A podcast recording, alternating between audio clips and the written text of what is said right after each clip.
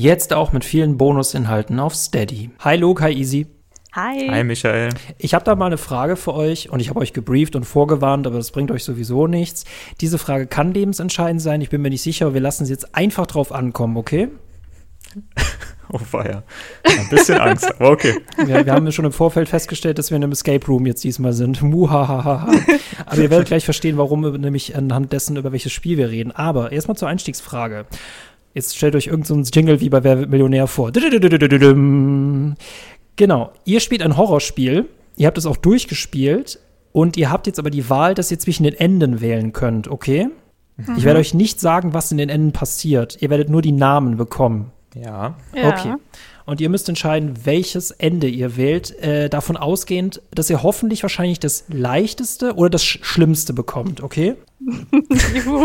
Alles klar. Nervosität ist nicht mehr gespannt. zu steigern. Sehr gut. Mhm. Ich, ich lese sie euch einmal vor und ihr entscheidet euch, welches Ende ihr nehmt. Kartoffel, ja. Wald, Eisenbahn, Clown, Planet, Simpson. Ich nehme die Eisenbahn. Easy. Ich nehme Planet. Nimmt die Dings. Okay. Äh, Nochmal, Easy, du nimmst äh, die Eisenbahn. Mhm. Rapture Andrew Ryan mäßig, okay. Und äh, Luke nimmt den Planet. Äh, warum nehmt ihr das? Bei mir ist es einfach, ich gucke gerade ein Let's Play zu Red Dead Redemption und ich habe gerade einfach Bock auf dieses ganze Szenario mit Eisenbahn. Normalerweise würde man da über Pferde und Cowboys und aber. Ja, aber das hast du ja nicht vorgeschlagen. Okay. Und deswegen dachte ich dann an Eisenbahn oder Wald. Und ich dachte, Wald ist wahrscheinlich gruselig, deswegen nehme ich dann die Eisenbahn. Du, du weißt aber auch, ne, dass wenn man sich Silent Hill Enden anguckt, da muss der Name nicht unbedingt was darüber aussagen, wie schlimm das Ende ist, ne? Das stimmt. Okay. Aber mhm. ich lasse mich überraschen. Ja, sehr gut. äh, Luke, warum hast du Planet gewählt? Astronomie. Ähm, weil egal was ist, das ist immer das, wo ich äh, mich hingezogen fühle. Und äh, egal wie es dann aussieht in deinen verschiedenen Enden, ich will auf jeden Fall sehen, wie es aussieht. Egal, ob es das Schlimmste ist, bitte sag mir, was dahinter ist. Okay. ja, genau. Äh, okay, die Auflösung, natürlich hätten alle Enden zum Tod geführt, aber, beziehungsweise cool. zum Tod oder zum, zum, zum, zum Leben nach dem Tod, oder ihr hättet ein neues Leben bekommen. Und äh, Luke hat das klassische UFO-Ende bekommen. Das war irgendwie klar. Ähm, ja, und äh, Easy äh, befindet sich offenbar in einer Horrorwelt, wo Züge auf Pferden reiten oder umgekehrt. uh, kreativ. ich habe keine Ahnung, welches Ende ich genommen hätte, aber ich hätte wahrscheinlich Kartoffel genommen, nur um zu gucken, was da passiert. Es war mir zu abstrakt. Ich fand das, ich hatte Angst vor dem, was kommt, dass dann irgendwie so ein wütender Deutscher auf einen zugestürmt kommt oder so. Oh ja, äh, schwierig. Äh, dir ist Kartoffel zu abstrakt. Ja, und Simpsons nicht. Naja, wir haben Horrorzeit, die haben Horrorfolgen. Das ist naheliegend, da geht schon alles gut aus, okay. Mhm. Das stimmt, das stimmt. ne, aber man weiß so ungefähr, was auf einen zukommt, wenn man die Serie ein bisschen kennt. Das ist wohl wahr. Äh, ich bin ehrlich, ähm, ich habe nichts vorbereitet, ich habe nur diese Namen vorbereitet. Aber das reicht ja auch für ein gutes Spiel, oder? Seht ihr, nämlich beim Horror zählt nur das Kopfkino, ne? Und euer Kopfkino war jetzt meine, meine, meine Staffelei, meine Leinwand, ne? Deswegen, äh, ihr habt mir verraten, was sich hinter dem Ende verbirgt. Und guter Punkt, Kopfkino, Horrorspiele, ähm, lustige Geschichte. Ähm, ich habe beide gefragt, welches Spiel sie mal mit mir besprechen wollen. Und beide haben Shattered Memories vorgeschlagen. Und da konnte ich halt nicht separat mit ihnen aufnehmen und habe sie einfach beide reingeholt. Denn wen haben wir da? Und das könnte man jetzt echt wie so eine Spielshow machen, dass jetzt die Kamera zu euch hinschaltet. So, wir haben die liebe Easy da, die ihr natürlich aus der Bioshock-Folge kennt und ihr wolltet einen Comeback von ihr haben und natürlich, da ist sie wieder, hat ein bisschen was gedauert. Easy, ähm, Redakteurin, Spielejournalistin, hat mal bei Rocket Beans ein Praktikum gemacht und hat eine wundervolle Bioshock-Folge äh, mit uns gehabt, in der sie mir erzählt hat, was Andrew Ryan doch für ein toller Mensch ist und die armen Little Sisters, wie die doch gelitten haben und Michael, nimm dir doch mal ein Herz bei diesen Pixeln gefälligst. Genau, ich habe sehr viel lernen dürfen. Danke dir dafür. Und lieben, Das ist in Erinnerung geblieben, ich merke schon. Ja, ich habe das ist das das das zieht an mir vorbei, weißt du? Ähm, nachts manchmal. Und den lieben Luke tatsächlich endlich da. Äh, wir hatten April darüber geredet, letztes Jahr tatsächlich, dass du mal vorbeikommen sollst. Warum hast du so lange gebraucht, mein Lieber? Und wer bist du eigentlich? Oh, das ist eine verdammt gute Frage. Und zwar sehr verschiedene Fragen. Äh, ja, lang gebraucht, weil obwohl wir, würde ich sagen, viel gemeinsam haben und uns die und sich unsere Wege immer wieder kreuzen. Oh ja, mein Bruder, ja. Mhm. Mhm. Ähm, es ist nie hierzu gekommen, aber deswegen habe ich es umso länger herbeigesehnt. Äh, und wer ich bin? Ich bin Spider-Man. Äh, Spieleentwickler äh, Game Designer bei Spoonful Games. Das ist ein kleines, schnuckliges Indie-Studio in Köln, das äh, wir vor zwei Jahren mittlerweile gegründet haben. Ähm, genau, nebenbei studiere ich auch noch am Cologne Game Lab und arbeite äh, als WHK ebenfalls da. Das heißt, ich bin so ein bisschen in, als, als Designer beschäftigt, aber eben auch in der Forschung, was Spiele betrifft. Sehr, sehr cool. Ihr merkt schon, ich habe mir die beiden äh, richtigen Personen geholt, um diesen Albtraum zu überleben, denn was haben sie beide vorgeschlagen?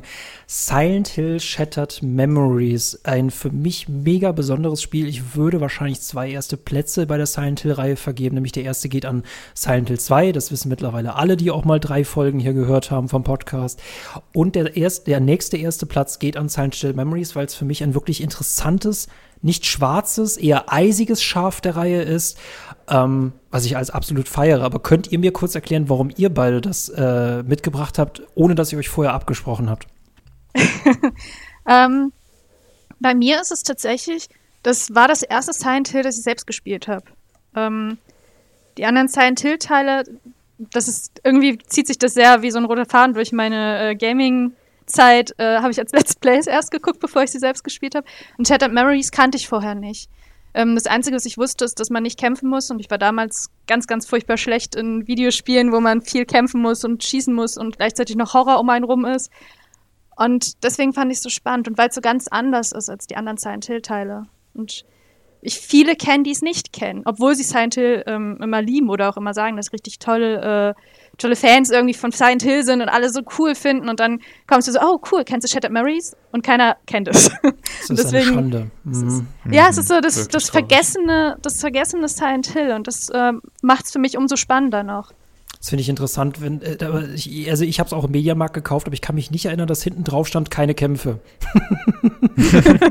aber äh, das ist auch, äh, also um da einen Albtraum zu erleben, ist es schön, dass man nicht so viel machen muss. Man wird trotzdem gequält. Ähm, mhm. Luke, warum? Silent Hill Memories.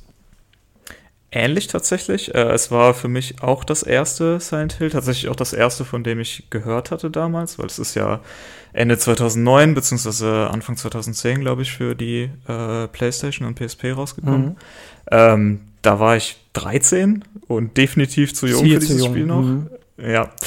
Ähm, genau, und für mich war das so eine sehr persönliche Erfahrung, weil ich hatte im äh, Vorjahr noch meinen Vater damals verloren mhm. ähm, und damals gerade so angefangen, Horror wertschätzen zu können. So, wir hatten die ersten Horrorfilmabende in der Freundesgruppe äh, und Shattered Memories hat mir dann wirklich nachträglich einfach alles andere verdorben, so, weil das ist genau die, die Art von, von psychologischem Horror, die ich irgendwie richtig gerne hab. Ähm, und ich weiß noch, da kam in der Schule ein sehr guter Freund zu mir, kennst ihn vielleicht, Michael, mhm. ähm, und meinte, boah, mein Bruder, der spielt gerade so ein krankes Spiel, das heißt irgendwie Silent Hill.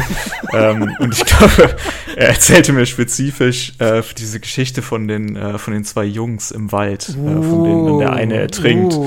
Äh, und da war ich sehr intrigued von vornherein. Ähm, und ich hatte es schon irgendwo vorher mal gesehen, äh, im, im Laden, glaube ich.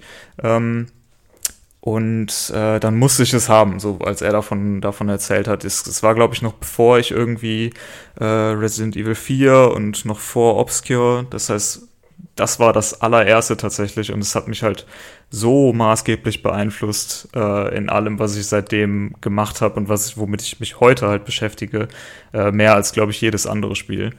Ähm, das hat mein ganzes Interesse irgendwie für Psychologie geweckt. Ähm, ohne Shattered Memories hätte ich auch sicherlich nicht meine, meine Abschlussarbeit zum Beispiel am Game Lab über äh, Psychological Profiling geschrieben. Das heißt, da zieht sich so, eine, so ein ganzer roter Faden irgendwie durch.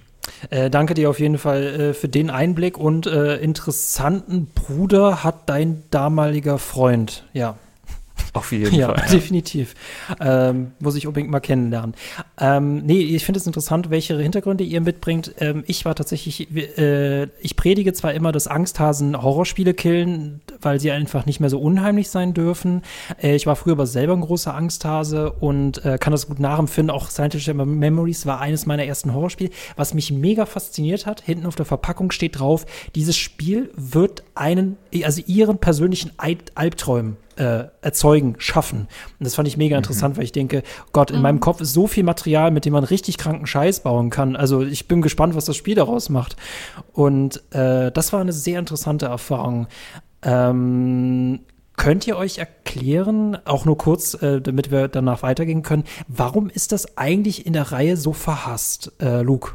Ich denke, weil es so anders ist. Also es hat so einen, ähm, einen ganz anderen Ansatz als die anderen Silent Hill-Teile, die halt, naja, schon irgendwie halt das, das klassische Horrorspiel eben mit äh, definiert haben, aber in ja, sehr die Richtung gehen, es gibt, es gibt Monster und auf die kann man schießen und da irgendwie durchkommen, während es in Shattered Memories eben, glaube ich, sehr frustrierend sein kann, äh, da gar nichts gegen machen zu können. Aber es ist, wie gesagt, eben diese Art von Horror, die mich irgendwie reizt, dass man eben so machtlos ist. Mhm. Und äh, mhm. das Spiel versucht auf so eine mh, hm, intime Art und Weise mit einem selbst zu spielen, als dass man da versucht, irgendeinen Highscore zu knacken. Easy, warum checken das alle Leute nicht, warum das Spiel so geil ist?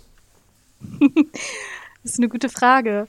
Ähm, ich glaube, weil die meisten, die Horrorspiele spielen wollen, äh, die Oberhand behalten wollen und das hat man bei Shattered Memories nicht. Also es ist ein bisschen wie bei Amnesia. Man mhm. hat, mhm. man kann, hat nur die Option wegzulaufen. Man kann nicht irgendwie sich wehren gegen das, was auf einen zukommt. Das ist vielleicht auch ein bisschen zu menschlich. Weil ich glaube, die wenigsten von uns, wenn wir in eine gefährliche Situation kommen würden, würden sich irgendeine Waffe schnappen und dann sich wehren. Sondern wahrscheinlich würden wir uns alle irgendwo in der Ecke verkriechen und einfach nur hoffen, dass es schnell vorbeigeht. Und ich glaube, das ist eben so dieses, was Shattered Marys für viele so zu real macht, zu realistisch, weil man ähm, ja einfach sich nicht wehren kann, weil man ge gezwungen ist, äh, wegzulaufen oder die einzige Option ist, halt ist, wegzulaufen. Und das ist eben, glaube ich, das, was die meisten von uns eben in einer richtigen Horrorsituation auch machen würden. Mhm, genau, es ist, es ist sehr nah am echten Leben irgendwie dran mhm. und das macht es so gruselig. Ne? Das ist, äh, es gibt halt keinen größeren Horror, als eine geliebte Person zu verlieren, zum Beispiel. Ähm, und du, äh, alles, was in dem Spiel passiert, ist auf eine sehr, äh, ja, gegroundete Art und Weise erklärt. Das ist alles irgendwie aus dem echten, echten Leben entnommen. Ähm, und das macht es halt so, äh, ja, so, so persönlich und so nahbar. Und es, es greift, es geht einem richtig äh, tief in den Körper. Das finde ich sehr gut, dass ihr das erwähnt. Nämlich, es ist von allen Silent Hills auch das bodenständigste. Ne? Es hat echt kein, kaum Panache. Das fühlt sich so ein bisschen an, als sei es ein Indie-Spiel, also fast so ein Indie-Horrorfilm. Und sie hatten echt nicht viel Budget und deswegen konnten sie auch nicht so viel machen. Aber du hast nichts mit Hölle, du hast nichts mit Dämonen. Also du hast schon was mit Dämonen, aber du hast halt nicht diese riesigen ähm, Horrorwelten aus den anderen Silent Hill-Teilen. Und deswegen finde ich auch, das ist irgendwie so ein ganz eigenständiger, sehr subtiler, ähm, ich weiß nicht. Es ist irgendwie, das Teil hat, das Teil hat irgendwie Manieren, finde ich. Und es ist trotzdem total grausam, ich weiß nicht. Es ist so der, mhm. der OP-Arzt versus ich will nicht sagen, dass die anderen Silent Hill-Teile alle so ein bisschen pöbelhafter herkommen, aber es ist schon ein Unterschied. Das Silent Hill Shadow Memories ist so ein bisschen der Jack the Ripper der Reihe, finde ich. Ja. Mhm. Ah, ich feiere das gerade selber. ähm, ähm, guter Vergleich. Guter Vergleich ja. Aber äh, genau, äh, wir werden wahrscheinlich sehr schnell einen Spoiler-Part öffnen müssen. Ich weiß nicht, wie, wie euch das geht, aber ich finde gerade bei solchen Spielen, man muss permanent darauf achten, dass man nicht auf eine Mine tritt, ähm, mhm. weil man verrät sehr, sehr schnell, worum es hier geht. Ähm, deswegen werden wir ihn mhm. auch gleich einleiten. Ich will nur trotzdem für die Leute erklären, ähm, die es vielleicht interessiert. Mhm. Dieses Spiel hat zwei Ebenen. Ähm, wir sind erstens sind wir in einer Therapiesitzung und reden mit unserem Therapeuten über irgendwas Vergangenes und gleichzeitig erleben wir dieses Vergangene, ähm, dass wir einen Autounfall haben und unsere Tochter suchen. Das ist Silent Hill 1 sehr, sehr ähnlich vom Plot her. Und dabei lasse ich es erstmal stehen, weil es sehr interessant ist, ähm, diese beiden Welten halt zu erleben und vor allem diesen Wechsel zwischen beiden Welten, das Vergangene zu erleben und dann in dieser Therapiesitzung darüber zu sprechen. Und vor allem, weil man über die Entscheidungen, die man in dieser Therapiesitzung fällt, das Spiel auch beeinflussen kann. Wollt ihr noch irgendwas ergänzen, was nicht spoilert? Weil jetzt bin ich schon echt nah am Abgrund. Ich glaube, mhm. es ist schwierig bei dem Spiel, weil halt wirklich jede einzelne Handlung, die man in dem Spiel macht, ja, Einfluss hat. Mhm. Ja. Wobei man sagen muss, dass das Spiel an sich natürlich ziemlich gut irgendwie diesen Spagat hinbekommt, dass es so ein bisschen drumherum tänzelt, was es denn eigentlich ist und sein will. Ähm, und es einem wirklich, ja, bis eben zum Schluss äh, was ganz anderes vormacht, als es dann letztendlich äh, rauskommt. Das ist nämlich der große Punkt. Es ist ein sehr twistiges Videospiel und ich habe ein bisschen das Gefühl, es funktioniert ähnlich wie, also ohne dass das direkt miteinander zu tun hat. Ich gebe euch nur ein Beispiel. Shutter Island ist ein, ein, Film, den dürft ihr nicht gucken, wenn ihr gespoilert wird. Es gibt Filme, da mhm. kann man gespoilert werden. Ähm, dieser Film funktioniert vor allem dann nicht, wenn man nicht gespoilert werden wurde. Und wenn man ihn das zweite Mal sieht, funktioniert er auch ganz anders. Und ich empfehle euch, nichts spoilert euch bloß nicht über Silent Hill Memories, spielt es einfach. Womit ich jetzt schon, und tatsächlich könnte das sogar der früheste Spoiler-Modus überhaupt sein, das ist in der Geschichte von CCG äh, since 1864, ja, uns gibt es schon so lange, äh, gibt. Leute, wenn euch das Spiel interessiert, dann spielt es bitte jetzt. Lasst den Tab einfach offen, in dem äh, Easy, Luke und ich gerade reden. Spielt Silent Hill Chatter Memories zu Ende und dann hört einfach weiter, okay? Und wenn ihr sowieso genau. redet, worüber, worüber, wenn ihr sowieso wisst, wovon wir gerade reden, dann könnt ihr da bleiben. Spoiler-Part beginnt jetzt. Ihr dürft über alles reden. Was ist das für ein krankes Spiel? Wahnsinn, oder? Unglaublich, wie, wie einen das nach so vielen Jahren halt immer noch derart beeinflusst. Mhm. Also ich habe es äh, jetzt halt Anfang des oder im, im Frühling irgendwann nochmal gespielt. Ähm, und es ist mittlerweile, ich glaube, ich habe kein Spiel öfter durchgespielt als das. Es ist halt auch kein langes Spiel. Ähm, und jetzt ist es mittlerweile halt sehr demystifiziert irgendwie für mich. Mhm. Aber man merkt, finde ich, umso mehr, was für ein tolles Spiel da eigentlich hintersteckt. So für die wenigen Ressourcen, die da letztendlich äh, hinterstecken was daraus gemacht wurde, ist krass. Und dann noch drüber nachzudenken, was, was man heutzutage daraus machen könnte. Easy, du hattest äh, jetzt im Vorfeld erwähnt, das finde ich nämlich interessant, weil die Entwicklungsgeschichte ist gar nicht mal so ohne, richtig? Äh, naja, also was besonders ist oder was ich selbst damals, als ich es gespielt habe, nicht wusste, ist, dass es eben ähm, eine Art äh, Reimagining vom ersten Silent Hill Teil ist. Ähm, ich finde, das merkt man auch nicht so krass, außer dass äh, es halt wieder ein Vater ist, der seine Tochter sucht und ganz zufällig in Silent Hill strandet. Ähm, und das finde ich halt sehr, oder das ist halt sehr, sehr spannend, weil das so ganz, einen ganz, ganz anderen Weg geht ähm, als der erste Silent Hill-Teil.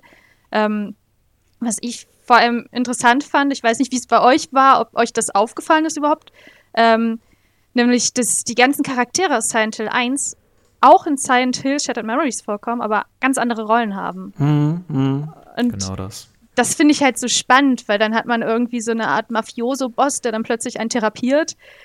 Das ist halt, das, das ist einem, glaube ich, wenn man nur Shattered Memories spielt, gar nicht so bewusst und denkt man sich, oh, ist okay, ist halt ein Therapeut. Aber wenn man das so ein bisschen genauer sich anguckt, dann fragt man sich so, okay, warum haben sie den Charakter ausgesucht, dass der jetzt mein Therapeut ist?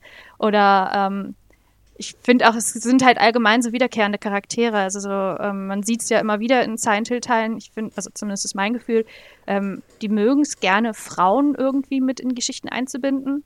Ob jetzt als starke Protagonistin oder halt eben einfach als Randfigur. In Shattered Marys treffen wir bis auf den Therapeuten keinen einzigen Mann.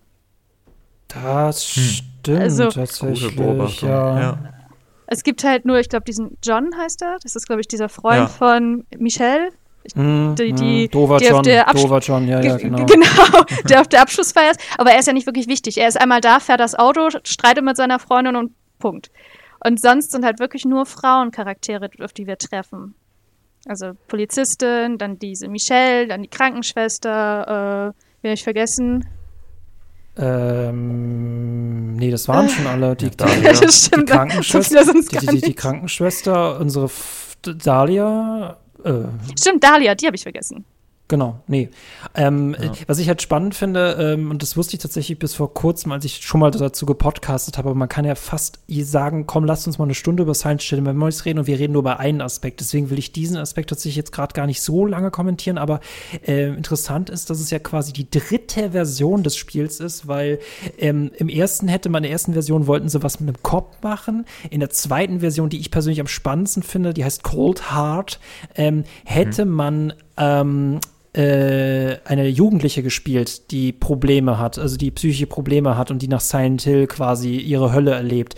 Und in der dritten Version, was jetzt Easy schon meinte, ist es Reimagining, dass wir wieder Harry Mason spielen, der seine Tochter spielt. Und wie sich herausstellt, und das finde ich interessant und das weiß man bis zum Schluss nicht, äh, Therapiezimmer und Welt hängen gar nicht miteinander zusammen. Wir sind nämlich Cheryl in dieser Therapie, während unser Vater uns hinterherjagt. Und das erinnert halt sehr, also das erinnert mich an diese zweite Version Cold Heart, in der wir die Frau gespielt hätten. Aber ich glaube auch, es hätte nicht funktioniert, wenn wir, ähm, wenn wir jetzt das Mädchen gespielt hätten, ne, dann hätte dieses ganze Dings nicht funktioniert. Ich hätte es auch interessant gefunden, das könnte sich gerne mal für ein anderes Spiel aufhalten, aber hier ist es wirklich ähm, sehr interessant, dass ein Vater seine Tochter sucht, während er gleichzeitig herausfindet, dass er nur eine Erinnerung ist. Und zwar auch gar keine echte, sondern er ist nicht existent. Und da, boah, kalt, kalter Schauer, kalter Schauer.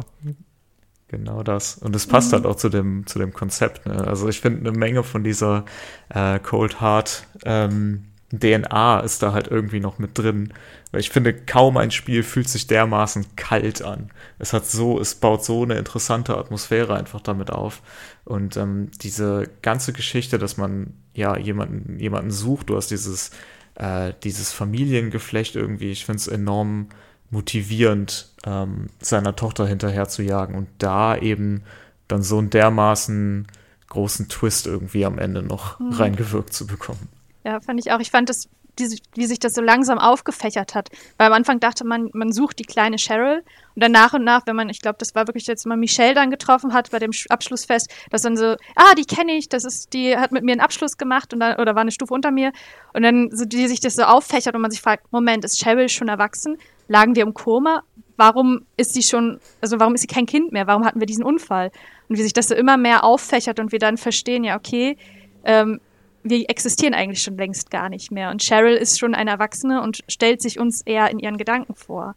Und das finde ich halt irgendwie, ich, ich fand das so äh, verwirrend und gleichzeitig, also ich, ich liebe solche Enden, die man einfach nicht richtig verstehen kann. Und das war so dieser Moment, wo man da saß und einfach selbst nicht genau wusste, was will mir das Spiel sagen. Und man versucht so rein zu interpretieren. Und das macht es dann so richtig aufregend und richtig interessant. Ich, ich finde vor allem, das ist so mega unheimlich, ne, weil erstmal ist es total einfach. Ich bin ein Vater, der seine Tochter sucht dann laufe ich natürlich die Plattformen ab oder die Stationen ab, wo ich sie vermute. Und jede Station entspricht nicht dem, was ich denke. Mein Haus gehört mir nicht mehr, meine Tochter ist in Wahrheit alt und alles, was ich vorfinde, entspricht überhaupt nicht dem, wie ich es mir vorgestellt habe. Und nicht mal ich bin, wie ich mir vorgestellt habe. Also du bist quasi so eine, äh, so eine, so eine Kiste im Dunkeln an einer Kette und die Kette wird dann gelöst und du fällst die ganze Zeit. Ne? Und es kommt einfach kein Grund. Es, du fällst als diese Kiste permanent weiter runter. Du weißt nicht mal, was in dir selbst ist. Es ist so diese komplette, ähm, dieses komplette Verlorensein. Und das ist auch nur eine blöde Ebene in diesem Spiel. Ne? Und wir haben noch nicht mal über die Monster geredet. Und vor allem nicht über das Allerschlimmste, diese Geschichten, die da auch noch drin versteckt sind. Also, Mann. Ganz genau. Es ist einfach dieses Gefühl der, der vollständigen Machtlosigkeit, ja, die das Spiel ja, letztendlich ja. auf so eine eigene Art und Weise gruselig macht. So. Und jedes Mal, wenn man eben diese Momente hat, ähm, wenn man der Wahrheit so ein Stückchen näher kommt und glaubt allmählich zu verstehen, was denn, was denn hier überhaupt vor sich gehen könnte, fängt eben der nächste Albtraum an. Und man fragt sich, was, was steckt da genau hinter? Was mhm. hat äh, nicht nur ja, Harry mit allem zu tun, sondern was hat vielleicht auch, was möchte das Spiel gerade mit einem machen, weil man ja von Anfang an darauf eingestimmt wird, dass das Spiel hier gerade äh, versucht, einen Einfluss auf dich zu nehmen. Ja, ich finde gerade, das ist auch sowas, was das Spiel immer wieder, also wodurch man es immer wieder wieder spielen kann. Also ich habe es auch häufiger gespielt, genauso wie du. Ähm, und jedes Mal habe ich es anders interpretiert. Jedes Mal habe ich es mhm. anders verstanden. Jedes Mal war für mich das Ende ganz anders. Ich war auch damals, ich glaube, so auch um die 13, als ich das erste Mal gespielt habe. Viel zu jung. Ähm, das, das so oder so, aber Sehr empfehlenswert. in dem Alter habe ich auch Bioshock gespielt. Also zu jung ist, glaube ich, so mein Motto bei Horror. aber ich habe es damals ganz anders interpretiert oder ganz anders verstanden, als ich es heute verstehe, aber es blieb mir immer im Kopf. Und das ist so eine Sache. Also ich habe es zwar, ähm, ich verstehe es jetzt anders, das Spiel, als damals, aber trotzdem weiß ich noch genau, wie ich mich damals gefühlt habe, als ich es gespielt habe. Ich habe es aber auch zur besten Zeit gespielt. Also ich habe es äh, zu Weihnachten geschenkt bekommen von meinen Eltern. Mhm. Ja, ich war zu jung und ja, es war nicht FSK 12 oder so. Aber meine Eltern äh, haben da nicht so das äh, Gefühl, mich schützen zu müssen. Aber es, es, lag Schnee draußen. Ich weiß nicht, ob ihr euch erinnert, 2010 oh war richtig, richtig heftig oh, Schnee. Ja. Nein, okay. Oh, es, ja. es, war nach Heiligabend, nein. es war schon dunkel. Wir haben die, die Playstation, ich habe es für Playstation 2 damals bekommen, äh, in mein Zimmer Same. geholt. Äh, dann richtig schön im Dunkeln. Am Anfang saß noch mein Bruder neben mir. Ich hatte einen Notizblock dabei, weil ich wusste, ich muss mir wahrscheinlich sehr viel notieren, weil ich, ich war schon ich, darauf vorbereitet, was mich erwarten wird. Ähm, dass man viel, also es ist halt ein Walking Simulator, wenn wir es mal runterbrechen wollen. Shattered Memories ist nichts anderes als ein Walking Simulator mit äh, Fluchtpassagen. Ähm, und ich mache mir über sowas immer Notizen. Und da saß ich dann wirklich im Dunkeln, habe mir meine Notizen gemacht. Mein Bruder ist dann irgendwann weggegangen, weil er keine Lust mehr hatte zuzugucken. Nicht, weil er es so schlecht fand, sondern einfach, weil ich mich so dämlich angestellt habe in den Fluchtpassagen. Und ich, ich erinnere mich halt genau an diesen Tag. Ich erinnere mich genau an dieses Gefühl, als ich da saß mit diesem Spiel und wie alles um mich rum war. Also, das ist so, ach, ich weiß nicht. ich habe immer sehr, sehr starke Erinnerungen. Deswegen erinnere ich mich auch noch ziemlich genau an das Ende, das ich damals hatte. Das tatsächlich ein anderes war als beim letzten Run, als ich es gespielt habe. Das ist nämlich das sehr. Thema Ende, das ist nämlich gleich sehr, sehr spannend. Was ich finde, es ist noch so der letzte, so letzte Nagel, der diese, das dieses Spiel noch einem gibt, ne? Das ist so die letzte Bilanz. Ich finde das so ultra witzig, dass du das während Weihnachten gespielt hast. Also, ich, äh, es scheint ja ein schönes Weihnachten gewesen zu sein, aber. es war der Shit. Ich fand's richtig geil. Ich, ich saß da, hatte das Spiel und ich, ich habe, glaube ich, also das Spiel ist ja so um die drei bis vier Stunden lang, je nachdem, wie wie viel ja, man ja, vier bis sechs, das ist, halt, du kannst auch so viel liegen lassen, das stimmt schon. Naja. Stimmt. Ja. Ja, ich, ja, ich weiß gar nicht, ich habe zwei Tage gespielt, also ich habe halt direkt nach Heiligabend, als dann Essen vorbei und Geschenke und bla, ähm, dann bin ich halt in mein Zimmer und habe dann gespielt und am nächsten Tag bin ich extra früh wach geworden und habe es dann zu Ende gespielt, deswegen weiß ich nicht, wie lange ich gebraucht habe, aber so in dem oh. Dreh. Ja, also ich habe ich, ich, ich, ich kenne ja so viele merkwürdige Geschichten, was man an Weihnachten gespielt hat, aber ich habe jetzt mittlerweile einen Gewinner. Okay, Luke, bitte. Ja. Sehr passend. Bei mir war es kurze Zeit später. Also es war definitiv nach Weihnachten, aber eben so in dieser richtig deprimierenden Winterphase, wo es einfach nur dunkel ist. Mhm. Und ich habe definitiv länger als zwei Tage gebraucht, weil ich einfach so einen Schiss hatte vor diesem Spiel. Es ist krass. Du, du liest halt überall, oh, die anderen Silent Hill-Teile sind viel gruseliger und die machen Horror viel besser und keine Ahnung was. Aber das ist halt genau das, was mich irgendwie mitgenommen und berührt hat. Und ich weiß noch, wie oft ich zwischendurch einfach Pausen ja, gemacht habe, ja. weil ich so fertig war davon, was da passiert oder was es mit meinem Kopf einfach gemacht hat. Mhm. Ich saß auch zu Hause, ich habe es äh, auf der Wii gespielt damals. Dazu kann ich auch noch eine Menge sagen, weil sich die Versionen ja dann auch nochmal unterscheiden, gerade in der Steuerung. Ähm, genau, und äh, auf, einer, auf einer Leinwand ähm, und du hast halt auch so ein, es, es macht halt viel auch mit diesem analogen Horror dabei, ähm, was einen dazu bringt, halt nochmal sehr viel, also einmal macht es was ähm, durch dieses nostalgische Ding, ähm, alles ist ja eine, eine, Kameraaufnahme. Es passt wahrscheinlich, wenn man es auf dem Röhrenfernseher spielt, sogar noch am besten. Das war bei diese, mir so. Mh, du hast diese Statik da drin. Äh, das heißt, es ist eigentlich ein Kindheitsding äh, und es macht was Vertrautes unheimlich. Und das kann mhm. es so extrem gut. Die, die, deswegen killt einen diese Erwartungshaltung ja. halt einfach schon von Anfang an, seit dem Intro. Das ist, äh, das ist nämlich das Gemeine, ne? weil ich finde, so der Kern von Unheimlichen ist halt heimliche Orte zu Unheimlichen. Ne? Und das, dieses Spiel zeigt dir halt einen Ort nach dem anderen und fragt dich dann, ja, das kommt dir jetzt doch ganz normal vor, oder? Ja, ja, das ist eine normale Schule im Winter. Hm. Weißt du denn auch, was sich im Keller verbirgt? Nein, ich will's nicht wissen. Aber das, das finde ich ist auch so eine Stärke von dem Spiel, weil man weiß zwar irgendwann im Laufe des Spiels, mir kann nichts passieren während dieser ähm, ganz normalen äh, Walking, nenne ich sie jetzt mal so, Walking-Sequenz. Aber trotzdem hat man die ganze Zeit dieses Gefühl, mir, irgendwann passiert doch noch was. Ich fühle mich zu mhm. sicher. Ich, ich, es passiert nichts. Das wissen wir jetzt, wenn man es durchgespielt hat. Man ist sicher, aber man fühlt sich die ganze Zeit so angespannt und unsicher, obwohl man es weiß. Selbst nach drei Stunden sitzt man noch da und denkt sich so, oh Gott, gleich kommt irgendwas, gleich passiert irgendwas, gleich werde ich doch noch sterben, gleich kommen doch noch Monster, die mich angreifen und nicht nur vor denen ich weglaufen muss. Ja, und das, ist, das passiert ja die gesamte Zeit halt nicht. Ne? Das ist ja das Quälende. Mhm. Du denkst dir so, jetzt greift mich doch endlich an. Nö, nö, nö, wir haben Zeit, wir haben Zeit. Du wirst erstmal kalt gestellt, mein Freund. Ähm, äh, äh, Luke, du erzähltest ja von, dein, äh, von deinem Freund und dessen Bruder. Ich habe tatsächlich ein sehr ähnliches Erlebnis gehabt, als ich dann Shattered Memories gespielt habe, weil ähm, ich, ich, ich hatte diese. Du, das ist auch echt interessant, wie diese ähm, Abschnitte alle zusammenhängen und wie oft du das Gefühl hast, lebe ich gerade noch in derselben Welt wie alle anderen. Und es gibt diese mhm. Passage, dass du mit deinem Auto ins Wasser fällst und plötzlich Kreaturen von außen in die vereiste Scheibe Dinge reinschreiben. Und ab dem Punkt genau. brauchte ich eine mhm. Pause, habe gezittert und habe mit einem Kumpel telefoniert und meinte so, das ist der beste Scheiß, den ich jemals erlebt habe. Und ich will mich, ich will, ich will mich unter der Decke verstecken. Ich habe mich wieder wie sechs Jahre alt gefühlt und dabei war ich ja 18 oder so. Es, mhm. oh, und ich, wir können über so viele Aspekte reden. Ich, ich möchte nur kurz, danach lasse ich, überlasse ich euch das Wort. Ähm, ich finde gerade dieses Spiel macht sehr viel mit der Taschenlampe. Dieses Spiel macht sehr viel mit dem Erkunden ja. und vor mhm. allem das Erkunden wird immer bestraft gewissermaßen. Du, du findest in diesem Spiel eigentlich nie was Gutes, außer den Weg nach draußen, wo dich noch mehr erwartet. Und irgendwann ist es Gott sei Dank vorbei. Ich weiß nicht, wie es euch geht, aber ich bin immer dankbar, wenn Silent Hill Spiele vorbei sind.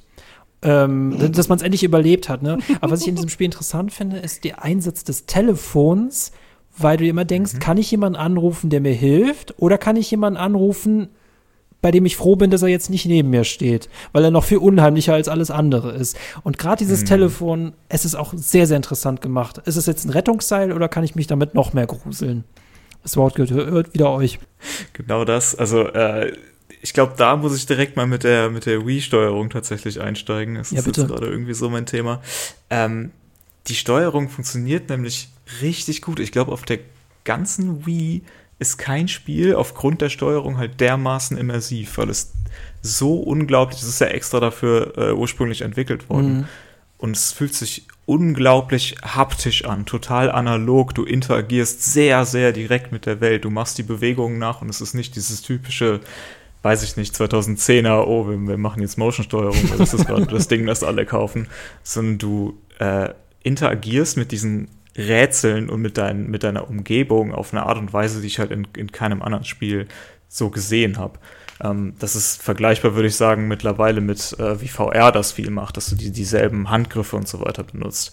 Ähm, und gerade in, in Sachen, wenn es zum Beispiel um das Telefon geht, mh, hm, die, es, es macht viel mit der, mit der Wii-Fernbedienung.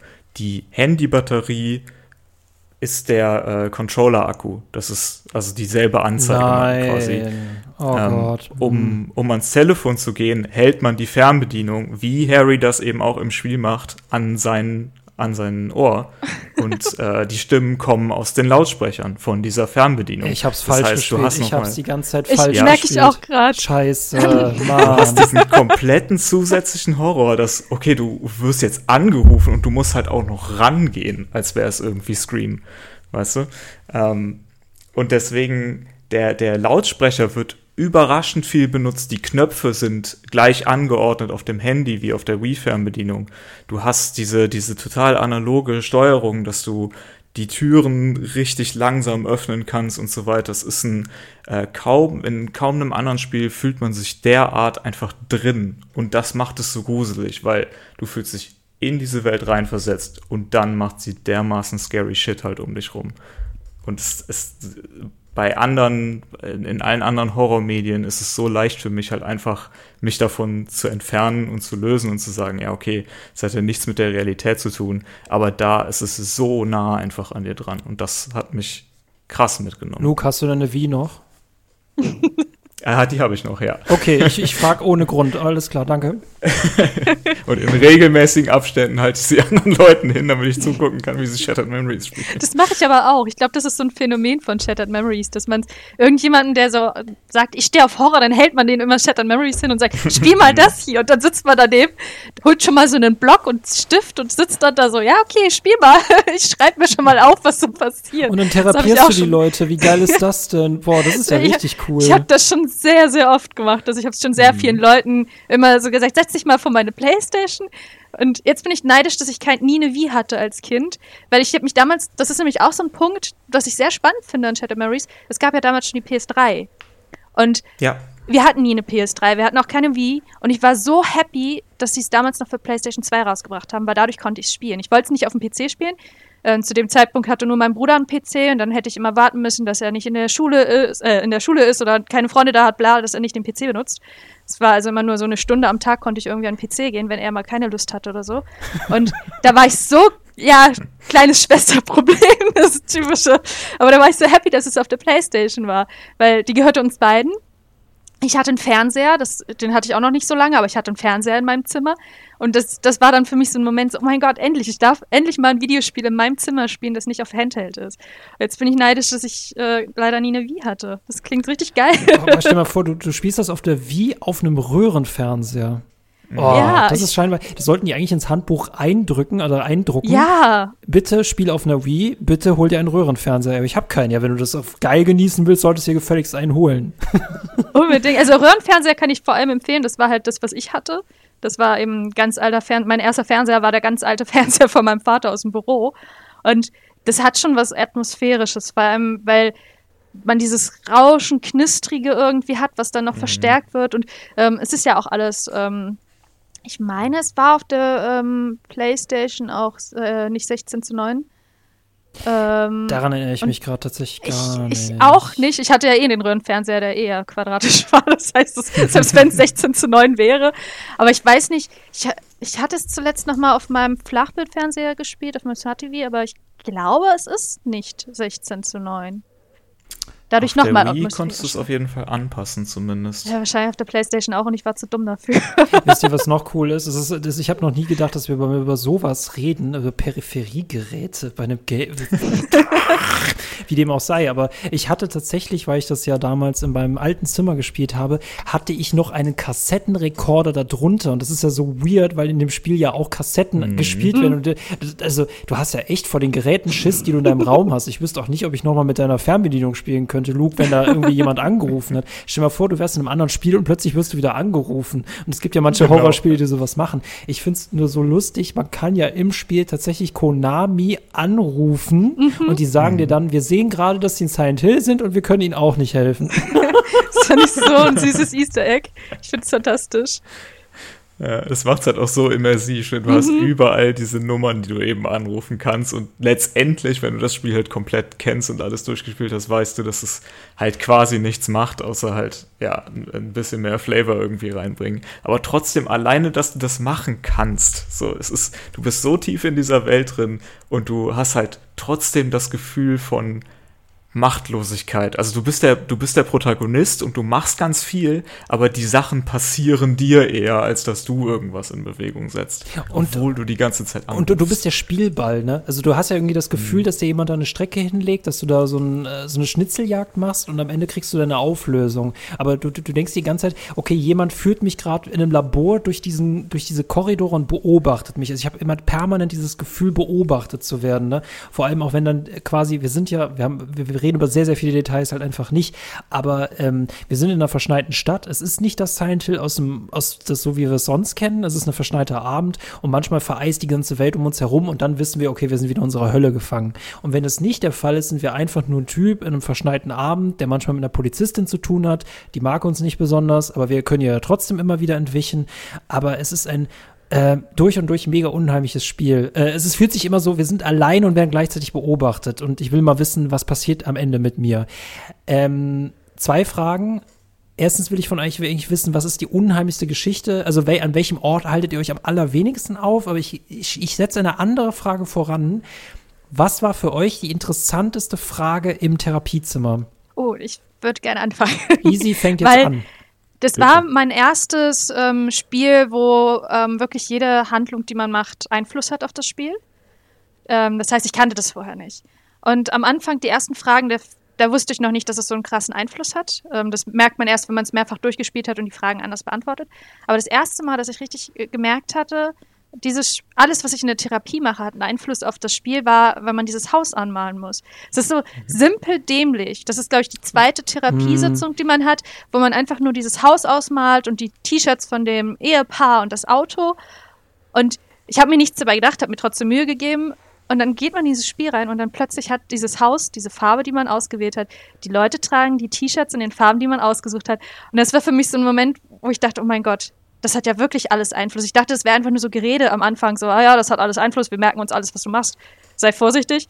Aber das, das war dann das erste Mal, wo ich diesen Aha-Moment hatte, wo ich dachte, oh mein Gott, scheiße, was tue ich hier eigentlich? Deswegen, das ist so die Therapiesitzung, die bei mir am meisten hängen geblieben ist.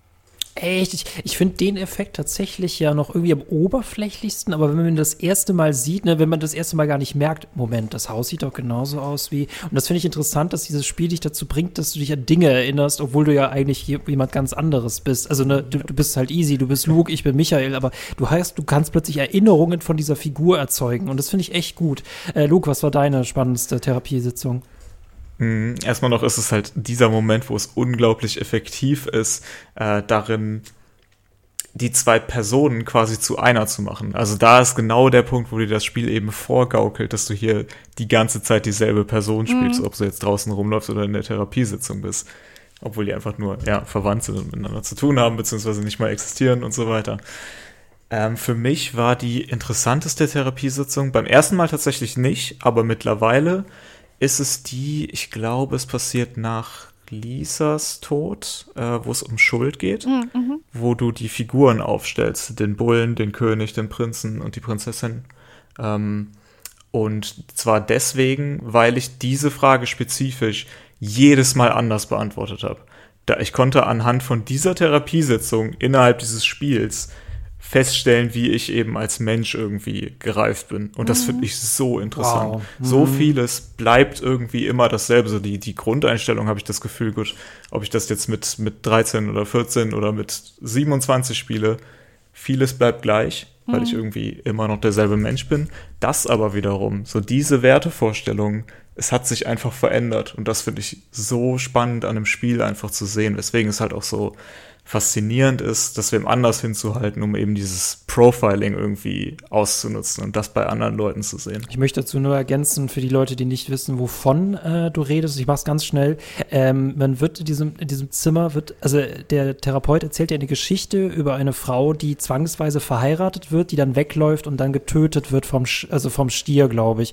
Und du kannst mhm. da sagen, wer ist jetzt eigentlich schuld? Und irgendwie sind ja halt alle schuld. Ich finde seine Auflösung immer total witzig, weil du nie recht haben wirst hast, aber ja. ähm, ab dem Punkt, wo man kapiert, wie das funktioniert, hast du jedes Mal Angst vor jeder nächsten Therapiesitzung. Und eigentlich im Handbuch steht auch, entspannen Sie sich, wenn Sie im Therapiezimmer sind, dann kann Ihnen gar nichts passieren. Und ich denke mir mal, ja, aber das beeinflusst gleich, was ich erlebe. Also doch. Und ich finde immer, er ist so die, einer der unheimlichsten Figuren, dieser Typ, weil er meint es eigentlich nur gut, er kriegt aber manchmal so Ausraster, sehr unprofessionell, by the way. Und ähm, ich, ich denke mir mal, wonach wählst du deine Sachen aus? Also, was bist du denn für ein creepy Typ? Es gibt ja diese eine Aufgabe, das sollst du Bilder analysieren, ob auf diesen Bildern tote oder schlafende Personen abgebildet sind. Mhm. Und ich denke mir die ganze Zeit immer so, ich muss hier raus. Ist die Tür abgeschlossen? Sollte ich zum Fenster rausspringen? Hm. Mhm. Und das Lustige ist, am Ende sind ja alle tot. Und ich denke mir immer, rede ich da gerade mit Gott? Oder mit wem rede ich da? Und warum ah. stellst du mir das dann? Es ist so weird. Es ist einer der Sie sind eben nicht zwangsläufig alle tot. Nicht? Das ist halt der, der Gag daran. Nein, nein. Es, es kommt komplett darauf an, was du sagst. Du kannst halt nie recht es haben. Es ist immer das andere. Ah. Es ist immer das andere, beziehungsweise wenn du alle auf eine Seite packst, dann sagt er, ah, sie haben meine Frage durchschaut. Das heißt, es reagiert halt komplett auf dich. Das, ah, ich liebe dieses Spiel. Boah, ich möchte nur ganz kurz eine Klammer aufmachen. Kennt ihr Until Dawn? Ja. Ja. Es ist, da wollte ich jetzt auch als nächstes. Ja, aber es, ich möchte nur sagen, es ist doch unverschämt, oder? Es ist doch richtig unverschämt, dass wir in Until Dawn auch einen Therapeuten haben und der ist bei weitem nicht so gut äh, wie unser Therapeut aus Shattered Memories. Und es ist mir egal, ob das Abruzzi aus Prison Break ist. Ganz genau. Aber ansonsten, dieser Therapeut ist echt ein Amateur im Vergleich zu unserem höllischen Typen da. Wobei ich mich auch frage bei dem in Shattered Memories, am Anfang sagt er ja, ja, sie waren ja bei ganz vielen anderen Therapeuten, das hat nie funktioniert und ich sitze die ganze Zeit in dieser, diesen drei, vier, fünf, sechs Stunden da bei dem Therapeuten quasi, denke mir die ganze Zeit, Gott, was haben die anderen denn für Fragen gestellt? Weil seine Fragen sind ja auch schrecklich. Was will der von mir? Also ich, ich habe die ganze Zeit, während ich gespielt habe, immer gefragt, was will der eigentlich von mir? Also klar, es hat immer so einen Zusammenhang. Dann stellt er so Fragen, ja, was für ähm, Kurse wolltest du denn in der Schule haben? Weil wir, wir sind ja gerade im Schulsetting. Das hat irgendwie immer schon Sinn ergeben. Aber trotzdem hat man sich immer die ganze Zeit gefragt, so, worauf willst du eigentlich hinaus? Warum soll ich die Scheiße ja eigentlich die ganze Zeit mit dir machen? Was willst du? Was, was, also bin ich zu wenig therapeutisch unterwegs, um das zu verstehen. genau das. Es ist eine eigentlich relativ stereotypische Darstellung eines Therapeuten, äh, aber gleichzeitig hat es halt so viele andere Spiele geprägt. Also ich würde mal sagen, Until Dawn am, am allermeisten. Und mittlerweile bin ich irgendwie so bei dem Punkt, vielleicht ist es einfach Horror an sich schon für Leute, die Angst davor zu haben, sich zu öffnen. Es ist der Horror, zum Therapeuten zu gehen. Ja, das ist genau der das. eigentliche Horror von Shattered Memories. Und ehrlich, der Therapeut. Und wenn wir ganz ehrlich sind, ne, ohne jetzt auf andere Silent Hill zu spoilern, ich finde, Silent Hill beschäftigt sich immer mit Verdrängung, egal welcher Protagonist, welche mhm. Protagonistin mhm. nach Silent Hill geschickt wird. Und Verdrängung, das ist, das arbeitest du in der Therapie auf. Und irgendwann mal hast du das Gefühl, wenn du das mal so spielst, du weißt jedes Mal, ähm, es gibt dort verbuddelte Haufen an Erde und dieser Therapeut setzt immer die Schaufel für dich an und dann musst du das ausbuddeln. Und das nächste, was du ausbuddelst, ist das, wodurch Harry durchgehen muss. Und es fühlt sich, es fühlt sich immer unangenehm an, darüber zu sprechen. Also es ist nie angenehm, mit ihm zu reden. Mhm. Und mhm. Ah, ach, ich mag den Typen auch nicht. Aber das ist so krass, das ist, obwohl dir nichts passiert, dass du so, ein, äh, Mhm. so eine Angst vor ihm hast. Das ist, das finde ich das Krasseste. Also ich, ich fand, ich habe es gehasst und geliebt, in die Therapiestunde zu gehen. Ich habe es geliebt, weil kurze Pause. Und ich fand immer, ich fand es beim ersten Mal spielen immer einfach super spannend, was stellt er mir jetzt für eine Frage und wie hat das Einfluss? Wie gesagt, das erste Mal habe ich es halt richtig gemerkt, eben durch dieses Bild anmalen. Später hat man es dann, da hat man dann gemerkt, okay, jede Therapiesitzung hat Einfluss auf das, was im Spiel passiert. Das war mir am Anfang nicht ganz so bewusst. Und ich finde es einfach so, so spannend, immer, wenn man da reingeht und man denkt sich so, oh Gott, Kacke, was mache ich jetzt? Was baue ich jetzt wieder für schreckliche Dinge in dieses Spiel ein? Was wird mir gleich wieder Furchtbares Mhm, passieren, mhm. wenn ich wieder zurück in, in die Welt von Harry muss?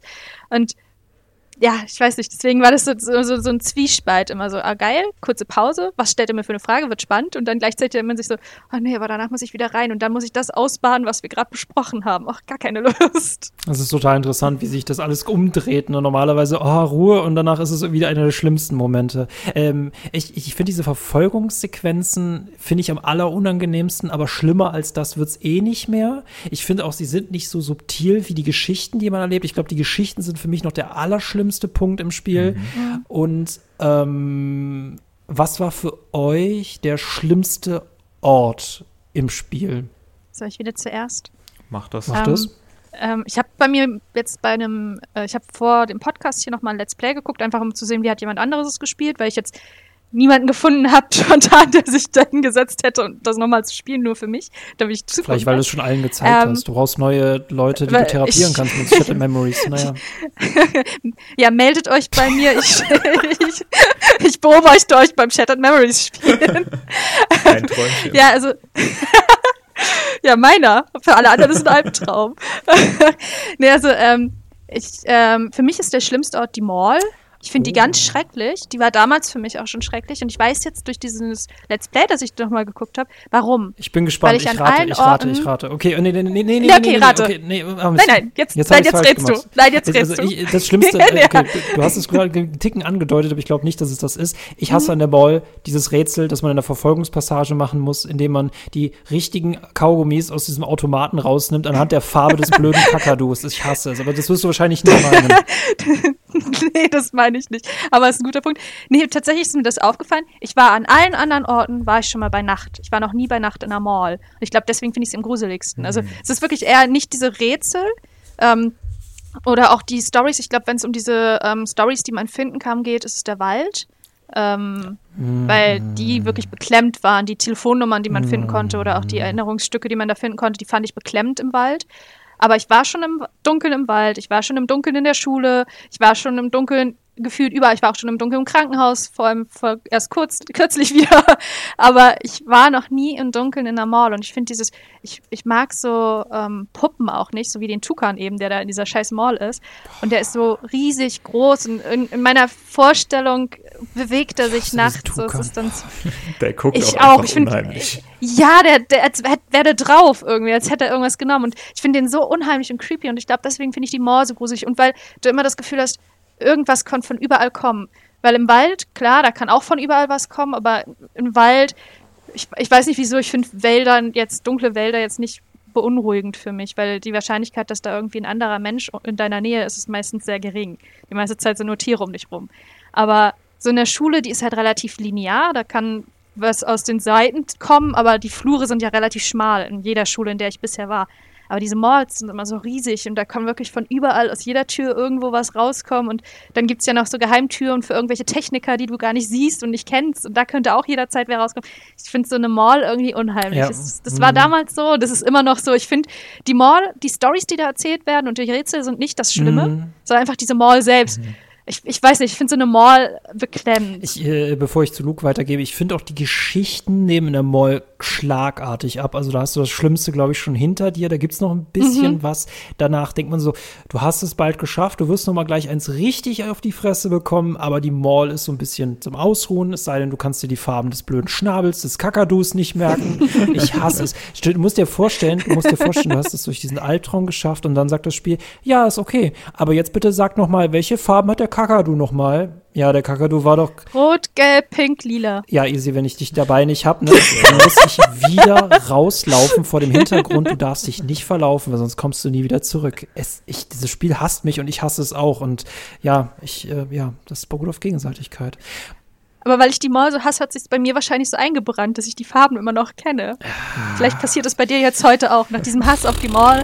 Und dann wirst du es nie wieder Kacke, vergessen. Ich hasse dieses Kapitel, das ist das Schlimmste. Auch wenn die Geschichten echt nicht so hart sind. Aber Luke, was ist dein schlimmstes Ding? Ich, ich glaube, die schlimmste Geschichte ist vielleicht noch der, ich glaube, der Hund in dem. In ja, dem ja, das ist noch, der geht, geht noch, ja. aber sonst eigentlich geht's. Ja, im, im Vergleich auf jeden Fall. Äh, witzig, dass, dass Izzy das jetzt gerade gesagt hat, weil äh, bei mir ist es wiederum Quark, Hug, rechts, rechts, Gluck.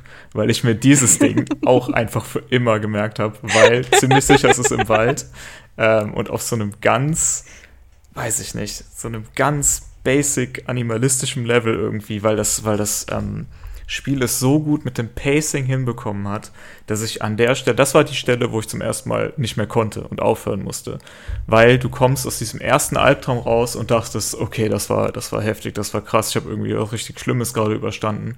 Dann sitzt du in diesem Auto, nachdem du schon den ersten Plot-Twist quasi mitgemacht hast, musst dann aussteigen und sollst in diesen Wald gehen. So. Und das hatte dann wiederum dieses typisch Unheimliche für mich. Okay, ich war auf Nachtwanderungen als Kind zuletzt. So. Und da habe ich mir noch nicht diese Gedanken irgendwie gemacht. Und jetzt ist es aus irgendeinem Grund viel, viel schlimmer. Und dann gehst du da rein und es schneit immer noch und du siehst gar nichts. Ich habe es, äh, wie gesagt, auf so einer älteren Leinwand eben gespielt. Das heißt, es war unglaublich düster. Man hat nichts gesehen. Du kommst dahin und eine der ersten Sachen, die du siehst, ist einfach so eine blutige Jacke, die da liegt. Und ich konnte nicht mehr.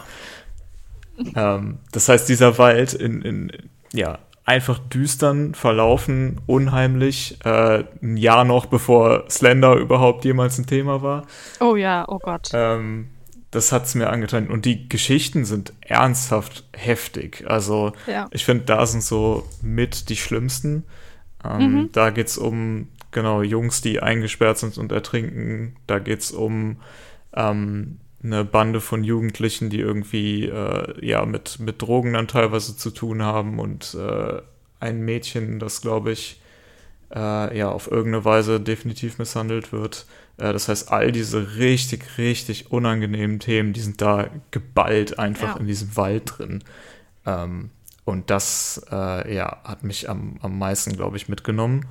Bis zu der Stelle, wo es dann ganz am Ende, wo du sowieso irgendwie nochmal vier Dimensionen weiter drin bist, bis du eben in deinem eigenen äh, früheren Haus quasi drin bist und so sich die, die, die Umgebung an sich eben auf eine Art und Weise verändert, dass du deinen eigenen, deinem eigenen Kopf nicht mehr trauen kannst. Wenn die Treppe auf einmal unendlich lang ist und Oh du ja. zweimal von derselben Sache runterspringst und du dann den, den Weg rausfinden musst, wo der, wo die Decke dann äh, auf dem Boden ist und die Bode auf und der Boden auf der, an der Decke, ähm, diese Sachen, äh, ja, ist nochmal ein, ein ganz anderes Level. Das hat mich aufgeregt damals. Weil ich das nicht ganz so gecheckt habe, dass man auf der Karte, obwohl ich glaube, in dem Haus ist es nicht so, aber dass man immer so ein bisschen gucken konnte, wo muss man langlaufen, damit man da rauskommt. In diesem Haus sieht ja alles so gleich aus und ich bin, glaube ich, tausend, ich gefühlt habe ich da eine halbe Stunde lang oder eine Stunde lang gesessen und bin immer durch die gleichen Türen gelaufen und habe es nie rausgeschafft aus diesem Höllenhaus. Es ist das Eis an den Türen, immer die, die so ein bisschen mehr vereist ist an den anderen. Und dann wird es auch noch mehr. Sag das meinem 13-Jährigen Ja. nicht, das ist jetzt zu spät. Ja, Luke, und es ist total offensichtlich, welche Farben der Kakadu-Schnabel hat. Das stimmt, ja. Nee, echt nicht. Ich weiß nicht, wie oft ich da zurückgerannt bin. Ich nicht, ich habe es mir sogar notiert. ich. Ich finde, ich und mein Notizbuch, das wichtigste, das, die wichtigste Utensilie bei Shattered Memories ist ein Notizbuch dabei zu haben. Alles aufschreiben, jede Telefonnummer, damit man nicht zurücklaufen muss. Ach, easy, wärst du doch damals da gewesen, hättest gesagt, hier, Michael, ich bin viel zu jung für das Spiel, aber bitte nimm dir einen Notizblock, ich bin aus der Zukunft, du wirst mal über das Spiel podcasten und ich erkläre dir später, was ein Podcast ist. Wer sind sie?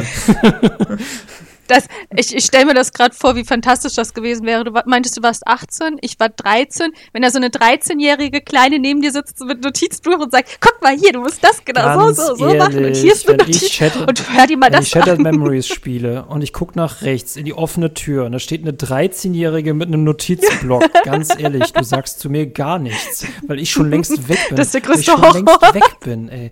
Also ihr müsst euch mal überlegen, wenn ihr Spiele spielt, bei denen es darum geht, nachts nach Hause zu gehen, wenn man das spielt und danach noch nachts nach Hause gehen muss. Ich finde das immer bei Kinobesuchen immer total schlimm, aber ich habe schon echt lange keinen Horrorfilm mehr gesehen. Ähm, ich musste, ich glaube, ich ist, weil es mich persönlich am irgendwie am meisten betrifft, ist es halt diese Geschichte der beiden Brüder im Wald. Äh, die haben halt gespielt, der eine hat den anderen eingeschlossen, er ist erfroren im Wasser oder ertrunken und der andere mhm. Bruder legt sich aus Schuld in den Wald, um dort zu erfrieren und man findet nur diesen, mhm. diesen Blumenstrauß. Und die, genau. oh, dieses Spiel steckt so viele Erinnerungen und du willst eigentlich ja. nicht mehr buddeln. Und du, du siehst permanent diese Schatten und ähm, es ist irgendwie, du findest es irgendwie wichtig, das auszugraben, aber ich finde das Allerschlimmste ist auch sich zu fragen, inwiefern hängt das mit mir zusammen, weil die machen das schon ganz geschickt, dass manche mhm. Geschichten so anfangen, dich zu berühren, dich so anzufassen und du denkst so, Moment mal, das Mädchen kommt mir bekannt vor. Hm. Ne? Die verstecken da ganz gut das, das, das Wichtige unter dem richtig Schlimmen. Ge ähm, mhm. Wald finde ich wegen dieser einen Geschichte am schlimmsten. Ähm, aber ein Ort, der mich auch noch mal fertig gemacht hat, ist tatsächlich danach direkt die Schule weil du da auch sehr viele mhm. Geschichten damit hast, dass man diese Menschen, ja. diese heranwachsenden Menschen alle Probleme haben und nicht darüber reden wollen. Das ist einfach, es ist irgendwie eine, es fühlt sich wie ein Sanatorium an und keiner gibt zu, dass es das ist. Ne, dass es eine Ansammlung von Menschen ist, die alle irgendwann langsam durchdrehen in dieser Pubertät und oh, ich weiß nicht, warum diese Schule mir so viel Schiss macht, ey. Oh, danach es echt harmloser. Selbst das Krankenhaus ist nicht mal so schlimm und dieser Schei. Das finde ich, glaube ich, sogar am wenigsten schlimm, das Krankenhaus. Ich glaube, weil es so ein Standard-Silent-Hill-Ort ist und man schon so darauf vorbereitet ist vielleicht. Mhm. Mag ich eigentlich nie zu spielen, ne? da ist es echt am harmlosesten. Wald ist schlimm, Schule ist schlimm. Ähm, ich finde die ganze Nachtclub-Sequenz finde ich ganz cool. Ähm, ja. der, die, die Mall, der Vergnügungspark. Das Finale ist halt ganz cool. Ich finde es da schon fast wieder ein bisschen zu actionreich, weil es halt echt nur noch am Durchdrehen ist, ne? ja. Ja, auf jeden Fall. Aber die subtil, ja, subtil ist schon krass. Ja, genau. Es sind halt gerade diese Geschichten, die man irgendwie nebenbei mitbekommt oder die man, die man findet, wo du, wo du sagst, man muss eben danach graben. Das fand ich ganz spannend, weil als ich es jetzt replayed äh, habe, da habe ich mir auch noch mal halt die, die Verpackung einfach angeguckt, die, die Hülle von dem Spiel. Ähm, und es ist auf eine Weise aufbereitet. Damals hatten Spiele halt noch vernünftige kleine Handbücher dabei. Ja. So. Und ähm, erstmal wird man gesiezt in dem Wii-Spiel. Das ist schon mal interessant so. Man wird auf einmal als Erwachsener angesprochen. Da hat schon das Gefühl, oh, das Spiel ist vielleicht nichts für einen. Weil ähm, es dich sieht, wie geil. Sehr gut. Aber, aber das Spannende ist, dass du ähm, so Geschichten wie, ich glaube, dir wird in dem Spiel, wird dir kurz erklärt, du hast halt so einzelne kurze Tutorials so in einem Satz. Ähm, aber in der Anleitung ist es nochmal viel klarer teilweise erklärt. Das sind quasi die Extended Tutorials. Und da hast du beispielsweise stehen, hm, bei diesen Dingen, die man eben findet, für Harry haben sie keinen Wert, bedeuten jedoch einer anderen Person vielleicht sehr viel. Es ist viel genauer formuliert, als es das Spiel jemals machen würde. Und wenn du halt selber einfach dieses blöde Büchlein in die Hand nimmst und da schon anfängst weiter zu graben, ist es gleich, gleichzeitig so belohnend und auf der anderen Seite eben so angsteinflößend, was du da eben alles rausfinden kannst. Das ist nämlich ein und, Aspekt, den habe ich komplett vergessen. Man kann diese hm. Objekte mh. einsammeln. Mögt ja. ihr mich spoilern? Haben sie einen Effekt oder nicht? Sie haben den, also es ist halt ganz am Ende, wenn äh, Cheryl quasi ihre Sachen einpackt. Das sind ja die Gegenstände, mhm. die dann in der Kiste sind. Ähm, das heißt, die nimmt sie mit und sie haben alle, das ist halt das, was am Anfang nicht klar ist, soweit ich weiß, haben sie alle irgendwas mit Cheryl halt selbst zumindest zu tun. Ob es jetzt ihre Gegenstände per se sind oder ob sie einfach in der, in der Geschichte mit verknüpft ist, kann ich dir jetzt nicht genau sagen. Ähm, aber es, ich finde, es sind gerade diese Gegenstände, die man auch wieder mit der Wii-Steuerung so wunderbar von allen Seiten angucken kann und uns drehen kann wie im echten Leben, ähm, sind es die zum Beispiel die Schule, wo du es eben angesprochen hast, so faszinierend für mich machen. Weil da sind für mich die craziesten, abgefahrensten Gegenstände irgendwie, weil du eine Menge, Menge Metaphorik für ganz düstere Themen irgendwie dabei Gib mal ein Beispiel. hast. dann sowas wie ähm, du, bevor du überhaupt die Schule betrittst, steht ein Auto am Ausguck, wo aller äh, der Beweislage nach quasi ein äh, Mädchen definitiv ja äh, ah, mm. angefasst wurde oder auf irgendeine Art und Weise auf jeden Fall zu nahe getreten wurde. Und du findest im Kofferraum einen Schmetterling, aufgespießt, der hat den Namen festgehaltene Schönheit. Ah, und du denkst, oh, okay, dieser Schmetterling wurde hier festgehalten, oh, okay, das arme Tier, aber es ist halt eine Metapher ne, für dieses Mädchen. Ähm, und dann hast du diese mh, Gegenstände, die teilweise auch noch mit den Geschichten, mit den Messages, die du bekommst auf deinem Handy eben zusammenhängen, wie zum Beispiel dieser ganze, es gibt das Würgespiel, super schlimm. Oh. Es gibt äh, ein prüdes Juwel, ganz schlimm, wo auch eben ein Mädchen irgendwie dazu gezwungen wurde, Sachen zu machen, die sie nicht machen wollte, um irgendwie, ja, in ihren Ruf zu retten oder diesen sozialen Status beizubehalten. Ähm, ganz, ganz mies. Äh, dann hast du noch in, ich glaube, in diesem Biologie-Lab, wo du einmal diesen, diesen Frosch sezieren musst, den von oben bis unten aufschneiden und in der Mitte sitzt eben dieses Juwel drin. Und es ist richtig insane, was dieses Spiel eben mit dieser ganzen Metaphorik macht.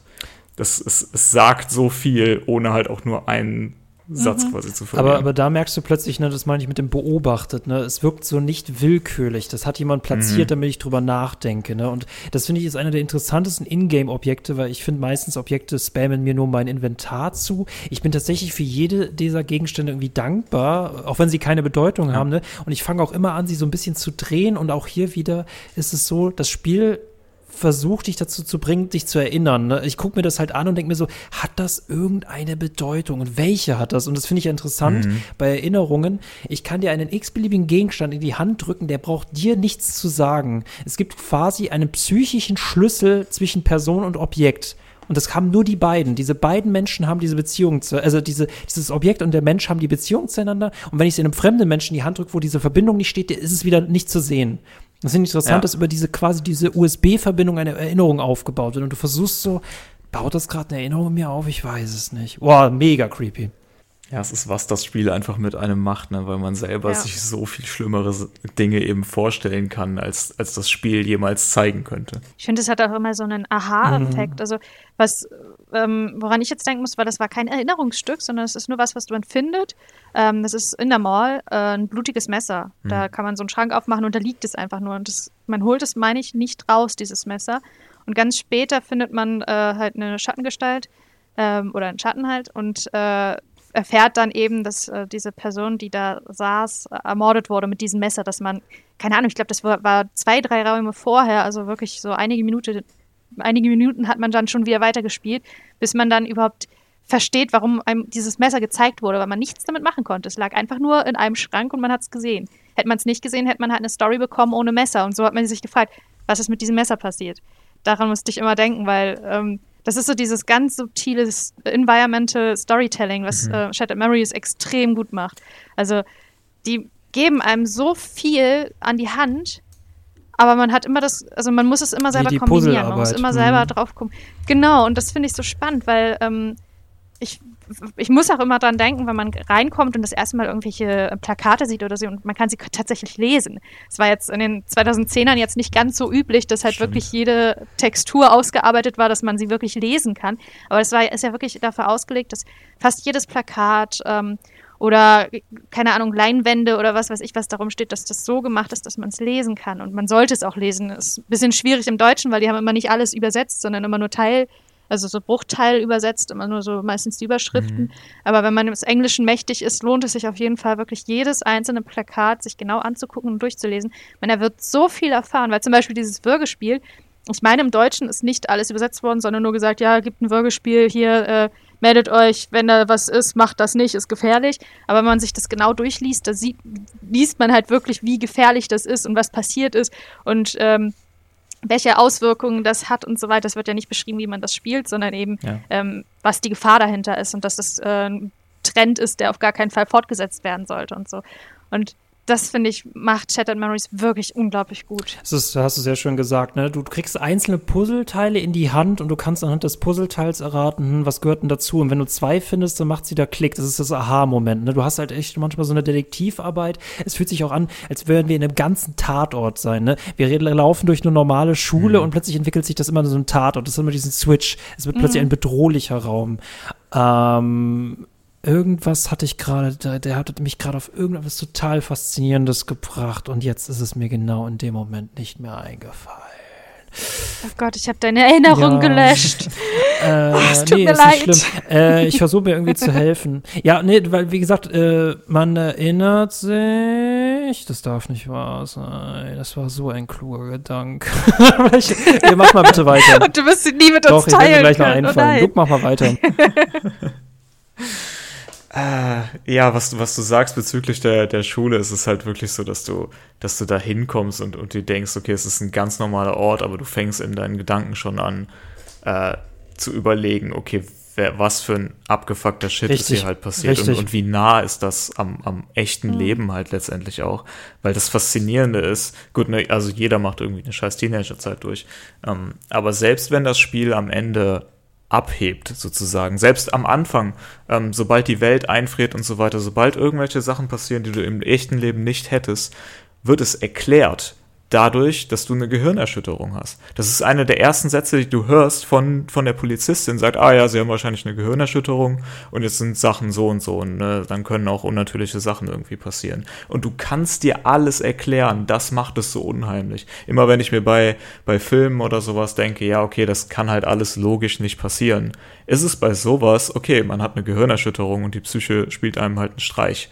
Und schon ist es halt so viel näher an der Realität direkt wieder dran. Das ist halt, äh, ne, ich weiß nicht, ob ihr das Geisterschloss gesehen habt. Nee. Und das Nee. ist ein Film, der ist so lange unheimlich, äh, bis er anfängt, mit Effekten um sich zu werfen. Und die CGI-Effekte sind so unglaublich schlecht, dass man in dem nur noch lachen kann. Es ist manchmal, wenn ihr gar nicht viel Geld habt für einen Horrorfilm, bitte zeigt das Monster niemals, weil dann wird's, es ist irgendwie, das ist nicht zu sehen, es ist viel unheimlicher, als wenn man es sieht. Und dann wird man sehen, wie wenig Budget ihr habt. Mir ist übrigens eingefallen, was ich mega unheimlich fand, jetzt bezogen auch auf ähm, Amnesie, äh, gerade weil du das mit den Plakaten angesprochen hast und wir sprechen gleich über die Enden. Ähm, äh, relativ am Anfang, und das ist ein bisschen verwirrend, wenn man das macht, ähm, du kannst dir ja mit deinem Charakter Plakate ansehen. Und ich finde es sogar noch unheimlicher, als wenn man Leute anruft, die dann plötzlich nicht antworten, als ob man keine eigene Stimme hätte. Aber wenn du zum Beispiel ein Plakat anguckst und dann sagt der Charakter plötzlich, oh, Tammy. Und du denkst dir in dem Moment, wen spiele ich da eigentlich? Ne? Und dann habe ich dir plötzlich eine totale Dissonanz zu meinem Charakter. Was war das denn gerade für ein Kommentar? Du bist ja komisch. Weil- Also ist ja schön, wenn du das Plakat attraktiv findest, aber ich, ich, ich denke mir immer so, ich spiele einfach so eine total liebe Person und dann plötzlich scheint so was ganz anderes durch. Ich weiß nicht, ob ihr das genauso erlebt habt. Beim Ja, doch. ersten. Ja. Du nicht? beim, beim ersten Durchspielen tatsächlich nicht so sehr, äh, weil ich glaube, ich war sehr, einfach sehr eingeschüchtert von dem Spiel und was es gerade mit mir vorhat. ähm, aber sobald du eben darüber hinaus bist und über die, die Angst, die initiale Angst irgendwie hinweg bist und dir alles anschauen willst, dann scheinen eben diese Kommentare durch und du kriegst allmählich so ein Gefühl dafür, äh, was alles in Harry drinsteckt, zu was er sich entwickeln kann, zu wem du ihn machen kannst. Das finde ich immer so, so spannend daran, weil auch Harry, genau wie alle anderen Charaktere in diesem Spiel, haben ganz unterschiedliche Versionen, die jeder dann irgendwie anders wahrnimmt. So, die sehen nicht nur anders aus, sondern die verhalten sich auch ganz anders. Und das Ende wird davon beeinflusst. Easy, du merkst, dass wir gleich übers Ende reden. Möchtest du noch irgendwas anderes vor dem Ende besprechen? Nee, eigentlich. Ich, das Einzige, was mir aufgefallen ist, dass ich vielleicht auch schon von Anfang an so ein Gefühl hatte, dass Harry nicht dieser klassische Mary Sue-Charakter ist, also dieser Charakter, der ähm, dem alles leicht fällt, der perfekt ist, der sympathisch ist auf Anfang, ist schon diese Anfangssequenz mit I love my daddy. Das war für mich schon dieser Gruseleffekt. Das ist halt einfach nur das, das Intro des Spiels oder der Anfang des Spiels und auch ähm, der, der Ladebildschirm. Also das Hauptmenü ist die ganze Zeit dieses, dieses Video mit I love my daddy.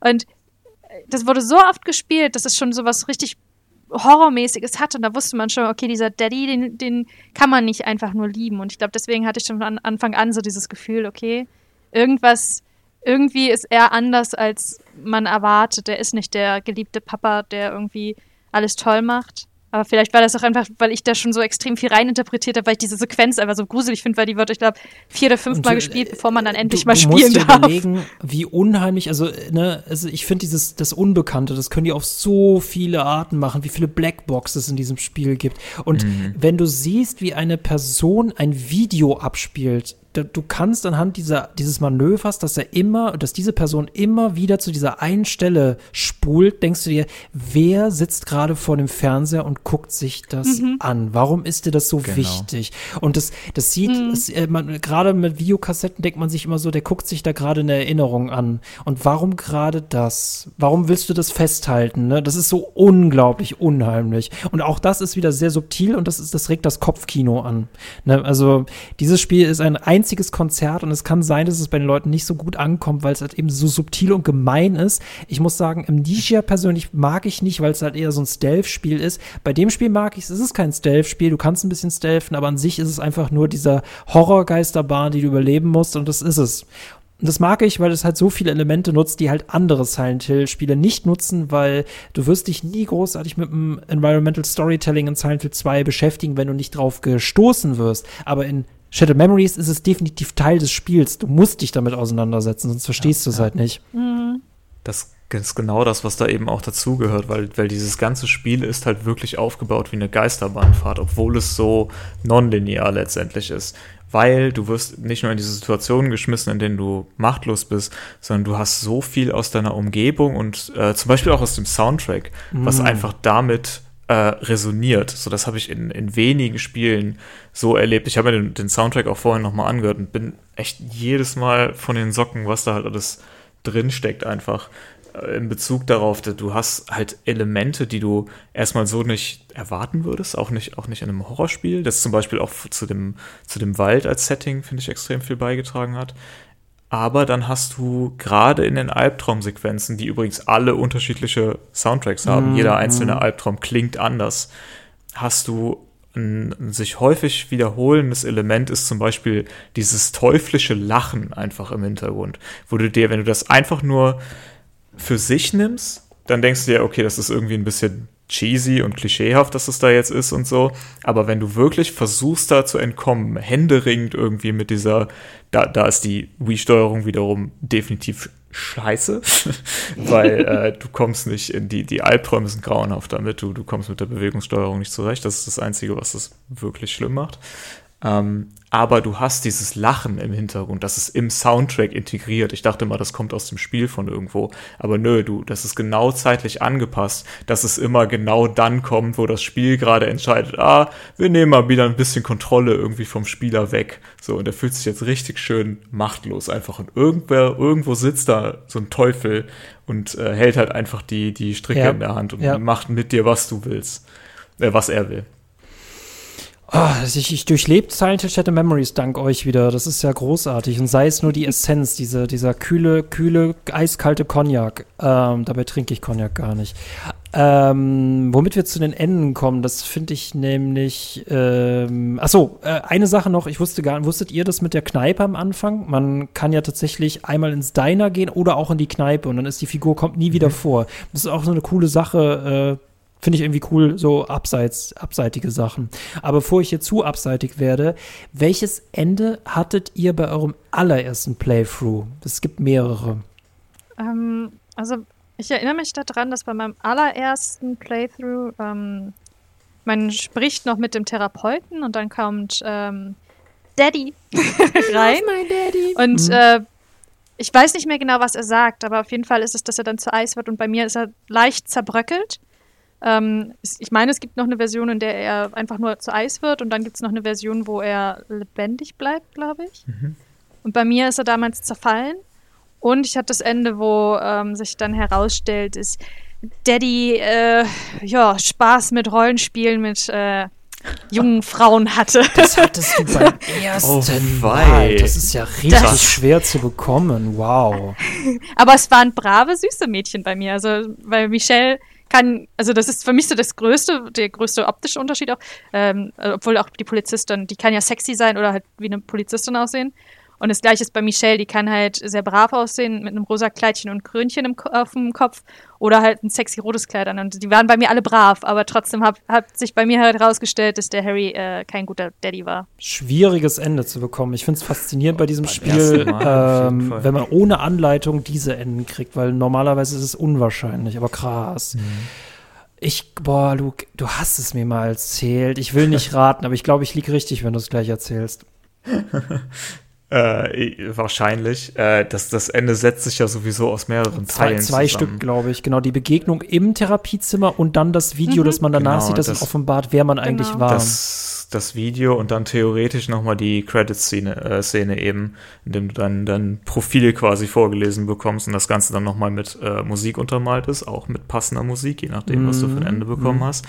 Ähm, es gibt drei Versionen von jedem Charakter, das heißt, ähm, es gibt auch noch mal eine prüde Version zum Beispiel von der, äh, von der Sängerin, die eben auch nicht mal ein Krönchen anhat, sondern so ein ganz unscheinbares äh, langes Kleid.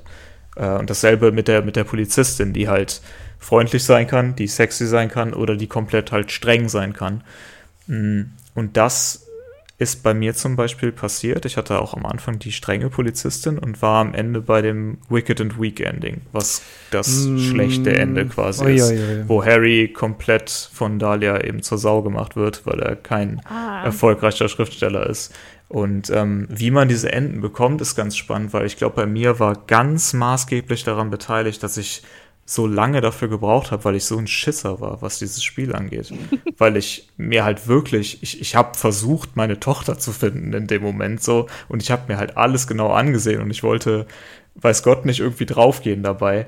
Ähm, und der, der, der sicherste Weg halt zum normalen, in Anführungszeichen, zum guten Ende, wo sich eben einfach nur die zwei Eltern trennen. Und das ist an sich natürlich schon ein Horror für ein kleines Kind. Aber das ist das, ähm, das, ist das bravste Ende sozusagen, das noch bittersüßeste. Ähm, da führt es eben am, am schnellsten hin, wenn du das Spiel so schnell wie möglich durchspielst, wenn du dich einfach nur darauf konzentrierst, Cheryl zu finden. Das ist das ganze Ding. Lässt sich nicht ablenken, weder von Sex noch von Alkohol, noch irgendwie äh, verhältst du dich irgendwie äh, unsozial den anderen Figuren gegenüber, weil das war, glaube ich, bei mir so eine ganze Sache, weil ich hatte das Gefühl, die, die wollen mir nicht helfen, die halten mich nur auf, ich möchte meine Tochter finden, aber ich war dabei eben nicht schnell. Und deswegen hat mich das Spiel wohl als äh, abweisend empfunden. Ich hatte tatsächlich Hero. Ähm, offenbar habe ich sehr schnell durchgespielt. Ähm, keine Ahnung. Wahrscheinlich, also das ist irgendwie, ich glaube, man äh, würdest du sagen, man kriegt schlecht und gut halt relativ schnell, ne? Dadurch, dass man es entweder langsam oder schnell spielt. Ähm, ich finde romantisch, dieses sexy Ende zu bekommen, ist, muss man dran arbeiten. Alkoholiker-Ende gibt es auch noch. Ähm, aber Ah, ich, äh, das ist halt wie so das Unscheinbarste, ne? Aber ähm, vor allem die, die, die Tochter hält in dem Moment die Kamera. Ähm, Ich finde aber gerade bei der Verabschiedungsszene im Dings, ähm, im Therapiezimmer, wenn man seine Tochter umarmt und Harry dann sagt in einer Version, I'm not even a ghost. Ich bin nicht mal ein Geist. Ich bin nur eine Erinnerung und dann auch noch eine falsche. Das ist so, okay, ich weiß es und damit kann ich jetzt gehen und äh, Cheryl kann ihr Leben leben, aber mich gibt es nicht mehr und das hat sich, der Albtraum ist zu Ende. Die haben alle was, aber ich finde, ja, ich finde Wicked, dieses, das Weak, das finde ich auch am schlimmsten, das Ende. Ja, und ähm, genau, gerade auch mit dem, was, was eben vorher passiert ist. Die, ich meine, die, die Metapher ist zwar relativ eindeutig, aber ich finde trotzdem künstlerisch spannend, wie, wie das Spiel eben damit umgeht. Allein die Tatsache, ob eben Harry vereist oder nicht und ob er zerbricht oder nicht, macht halt so viel, damit du, du hast, wenn, wenn ähm, Cheryl überhaupt nicht damit klarkommt, dass ihr Vater zum Beispiel gestorben ist ähm, und sich weiter eben an dieses äh, ja, an, an diese Idealvorstellung irgendwie klammern möchte, dann gefriert er gar nicht. Dann bleibt er einfach bei ihr und sie lebt mit diesem Trugbild und der bleibt für immer da. Ähm, und es wirkt auf den ersten Moment so, ah ja, hey, sie kann irgendwie ihren Vater behalten, aber vielleicht ist das gar nicht mal so gut. Ähm, und dann hast du eben diese zwei Enden, in denen er gefriert, sehr passend zum Spiel. Ähm, einmal, wo er ja als das bleibt, was, was eben ja in, in ihrer Erinnerung irgendwie gesteckt hat und er, er bleibt dort stehen, aber sie kann, sie kann weitermachen mit ihrem Leben.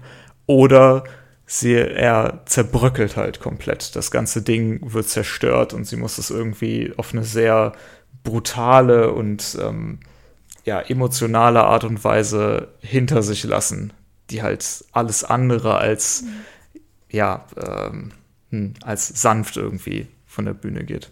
Das mit dem, Also allgemein, Sorry, easy, bitte, Oh, bitte. Ich wollte nur sagen, allgemein finde ich, hat Shattered Mary kein einziges richtig gutes Ende. Ja. Also alles endet ja damit, dass äh, Cheryls Leben ähm, kaputt ist, dass ihre Familie kaputt ist, dass ähm, sie ihren Papa verliert Und ähm, entweder sie hat halt eben diese Wahnvorstellung, dass er noch da ist, also dass er so als guter Geist in Anführungszeichen bei ist, aber mit dem mittlerweile Wissen, dass er kein guter Mensch war, weil alle Enden zeigen ja, dass er kein guter Mensch ist. Selbst mhm. das Ende, in dem er sich scheiden lässt, da wird er von seiner Frau geschlagen und dann angepöbelt und er ist ja so, so, so ein äh, Duckdich-Männchen, der sich da so wegduckt und aber auch, er sieht ja seine Tochter, meine ich sogar auch, weil ja. das ist ja aus der Sicht der Tochter und er sagt nichts zu ihr. Er, er macht nicht so, oh, okay, alles gut bei dir, Töchterchen, oder ähm, geh lieber weg oder keine Ahnung was. Oder sagt zu seiner Frau, hey, ähm, nicht vom Kind sondern er duckt das einfach alles weg und jedes Mal wird alles irgendwie auf den Schultern der Tochter ausgelastet. Mhm. Und das ist so eine Sache, die ich damals sehr ernüchternd fand, oder nicht ernüchternd, weil es ja eigentlich auch was Gutes ist, aber man hat halt immer irgendwie die Hoffnung, dass man irgendwie einem von beiden helfen kann. Vater oder Tochter. Und am Ende ist es halt immer ein schlechtes Ende. Ich finde, im Hero-Ende sagt er ja noch so, ne, Mom und Dad scheiden sich, aber das wird nichts an meiner Liebe zu dir ändern. Deswegen, das, das ist so die eine Hero-Geschichte. Und ich finde es so faszinierend, was tun wir eigentlich in Silent Hill Shattered Memories? Wir entscheiden, wie sie sich an ihren Vater erinnert. Wir sind eine mhm. Erinnerung, ähm, ne, zu der wir stehen können oder die wir nicht akzeptieren. Das ist, ähm, das ist, das, ne, das, wir erinnern uns selber daran, dass wir nur eine Erinnerung sind. Das ist so, wow, ne, dann hat man diesen Shutter Island Moment und denkt sich so, krass. Und ist dann tatsächlich dazu eingeladen, es nochmal zu spielen, um halt einen anderen Dad zu kreieren, ne? Aber das ist halt eben dieses unscheinbare Blatt, das halt so wenig von sich preisgibt, dass er sich dann am Ende offenbart und äh, Mutter und Tochter sich dann wieder umarmen. Äh, ist ja schon wieder ein versöhnliches Ende, hinterlässt einen aber ein ziemlich nachdenklich. Das auf jeden Fall, ja. Ist aber die dann die, äh, die, die angestrebte Katharsis, die man immer in Silent Hill kriegt, ne? Das finde ich eigentlich ähm, mega schön. Ja, vielleicht abgesehen von dem UFO-Ende. Von dem UFO-Ende. Es, es muss ja immer wieder das UFO-Ende drin sein. Das meinte mal letztens jemand, ich glaube, das war ein Kump es war hier ein ähm, äh, ähm, äh, Alex Mason, das ist der Silent Hill Creator schlechthin im deutschen Raum. Und er ja. meinte, die UFO-Enden sind letztendlich die Enden, die alle Spiele miteinander verbinden. Also das UFO-Ende ist streng genommen mhm. das kanonische Ende. Und da dachte ich mir so, Alex, erzähl mir keinen Scheiß. Aber gut. Ah, Leute, was wollt ihr abschließend noch dazu sagen zu dieser sehr interessanten Therapie- und Spielesitzung, die wir heute hatten? Spielt Shattered Memories? Definitiv. also, das ist für mich so ein ähm, Must-Play ähm, an Horrorspielen, die auch wirklich Leute spielen können, die nicht so auf Horror stehen. Mhm. Weil es ist zwar gruselig, aber wenn man mit dem Wissen reingeht, mir kann nichts passieren, außer in diesen Wegrennsequenzen und die haben auch keinen großen Negativeffekt als dass man es dann halt wieder von vorne machen muss. Ähm, ich glaube, das funktioniert sehr, sehr gut für Leute, die Lust haben, mal Horror kennenzulernen, sich aber nicht so dran trauen, ähm, weil die Konsequenzen sonst zu groß sind. Und das ist eben bei Shattered Memories nicht.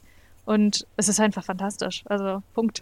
Man, man muss gameplay-technisch gar nicht so viel können. Das finde ich auch sehr einsteigerfreundlich. Genau. Deswegen ja. finde ich es krass, dass es auch mein erstes Silent Hill ist. Es ist auch eines, wie gesagt, der besten. Ich möchte noch kurz diese Szene, bevor ich an Luke weitergebe. Diese Szene, wo man auf dem eingeschneiten Meer zum Leuchtturm läuft, allein das schon metaphorisch, und dann von all diesen Dämonen, deren Aussehen sich übrigens auch nach unseren Entscheidungen verändert, ja. darüber haben wir auch nicht gesprochen, das ist halt sehr krass.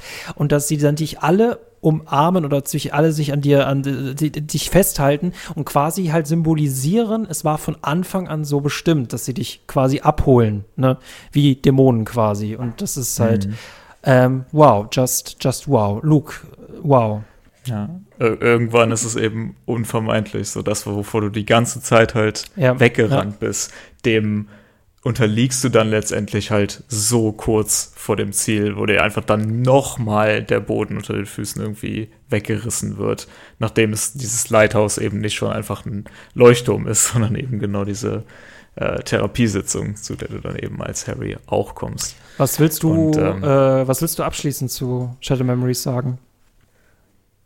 Ich würde mich anschließen und sagen, spielt es vor allem immer wieder, immer wieder mal. Immer wieder auf der Wii, Band. immer wieder. Sorry.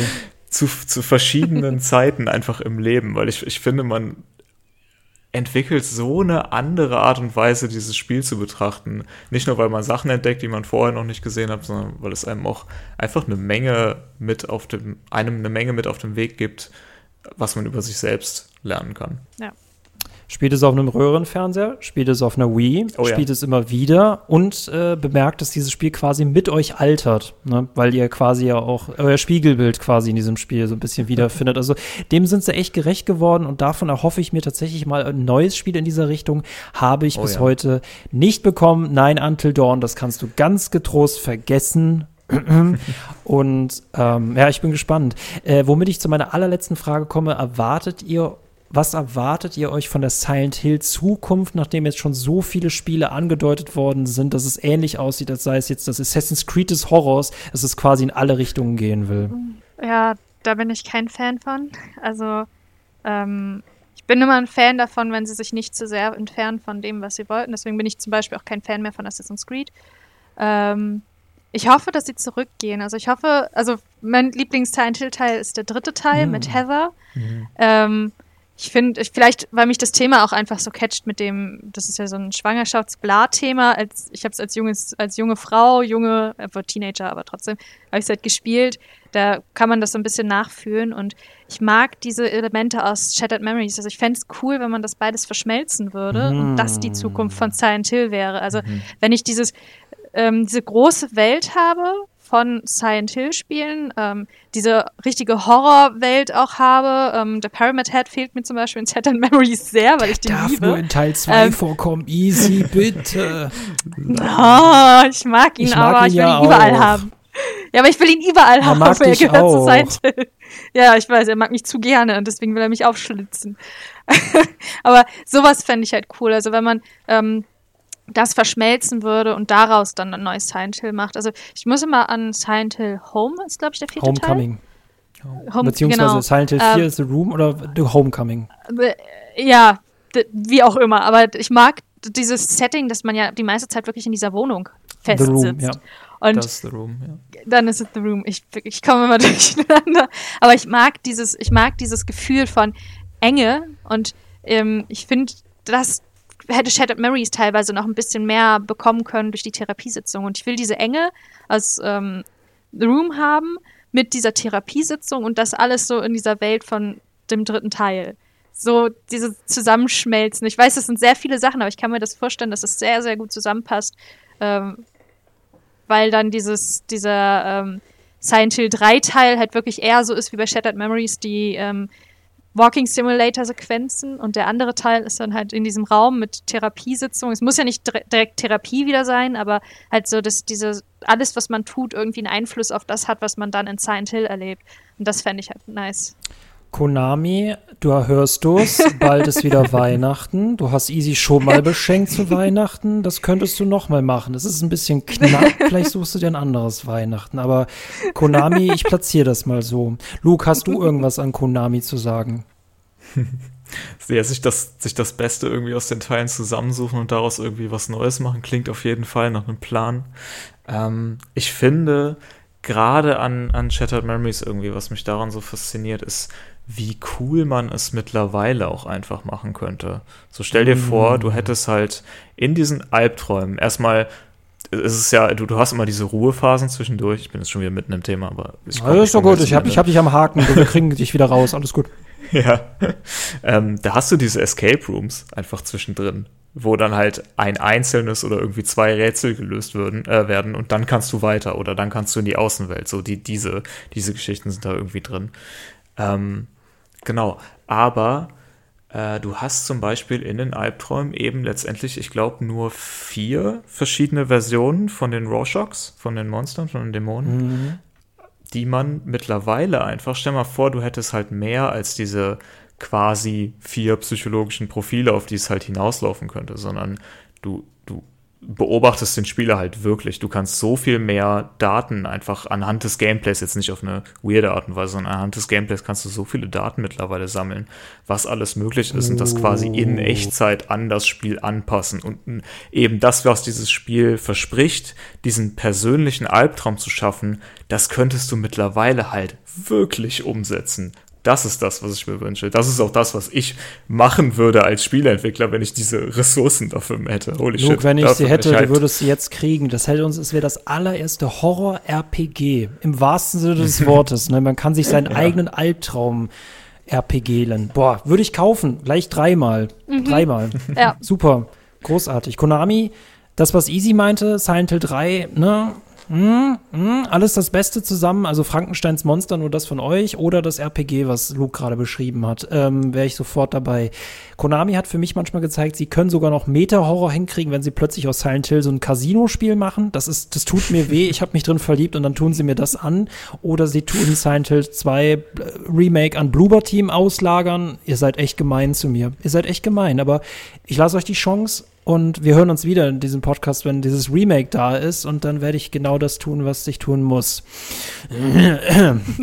Aber lasst uns das mal so stehen. Vielen, vielen Dank, dass ihr beide da wart. Es war mir großartig. Ich hatte Angst, ich hatte Freude, ich hatte Humor, ich hatte alles. Das war ein sehr, sehr geiler Podcast. Danke euch beiden. Absolut. Danke auch. War mir eine Ehre. Es ist so schön, sich nochmal an alles irgendwie zu erinnern und darüber zu sprechen. Ja. Ah, ich hatte Angst wie beim ersten Mal. Leute, spielt Scientist Chatter Memories. Wir können es nicht oft genug sagen. Wir haben es euch jetzt 90 Minuten lang gesagt und dabei spielt es einfach. Und dankt uns später. In diesem Sinne, Leute, wenn ihr das auf YouTube hört, dann hinterlasst bitte einen Kommentar, ein Like. Ähm, schreibt uns, wie ist eure Beziehung zu Silent Chat Memories und haben wir Recht oder haben wir noch Rechte? Ähm, äh, geht ein bisschen darauf ein, erklärt, was fand ihr am unheimlichsten. Oder ist ein anderes Silent Hill sogar viel krasser? Das würde uns interessieren. Das gleiche gilt natürlich, wenn ihr das auf den Podcast-Apps eures Vertrauens hört, Spotify, Apple, was ihr wollt, gleiches Spiel. Und wenn ihr Lust habt, wir haben extrem geilen Bonus-Content für euch. Der kostet auch nur 5 Euro im Monat. Und alle Leute, die mit uns hinter der Paywall feiern, sind extrem glücklich und würden sich darüber freuen, wenn ihr auch dazu kommen würdet. In diesem Sinne, der Kuchen sei mit euch. Ciao. Ciao. Macht's gut.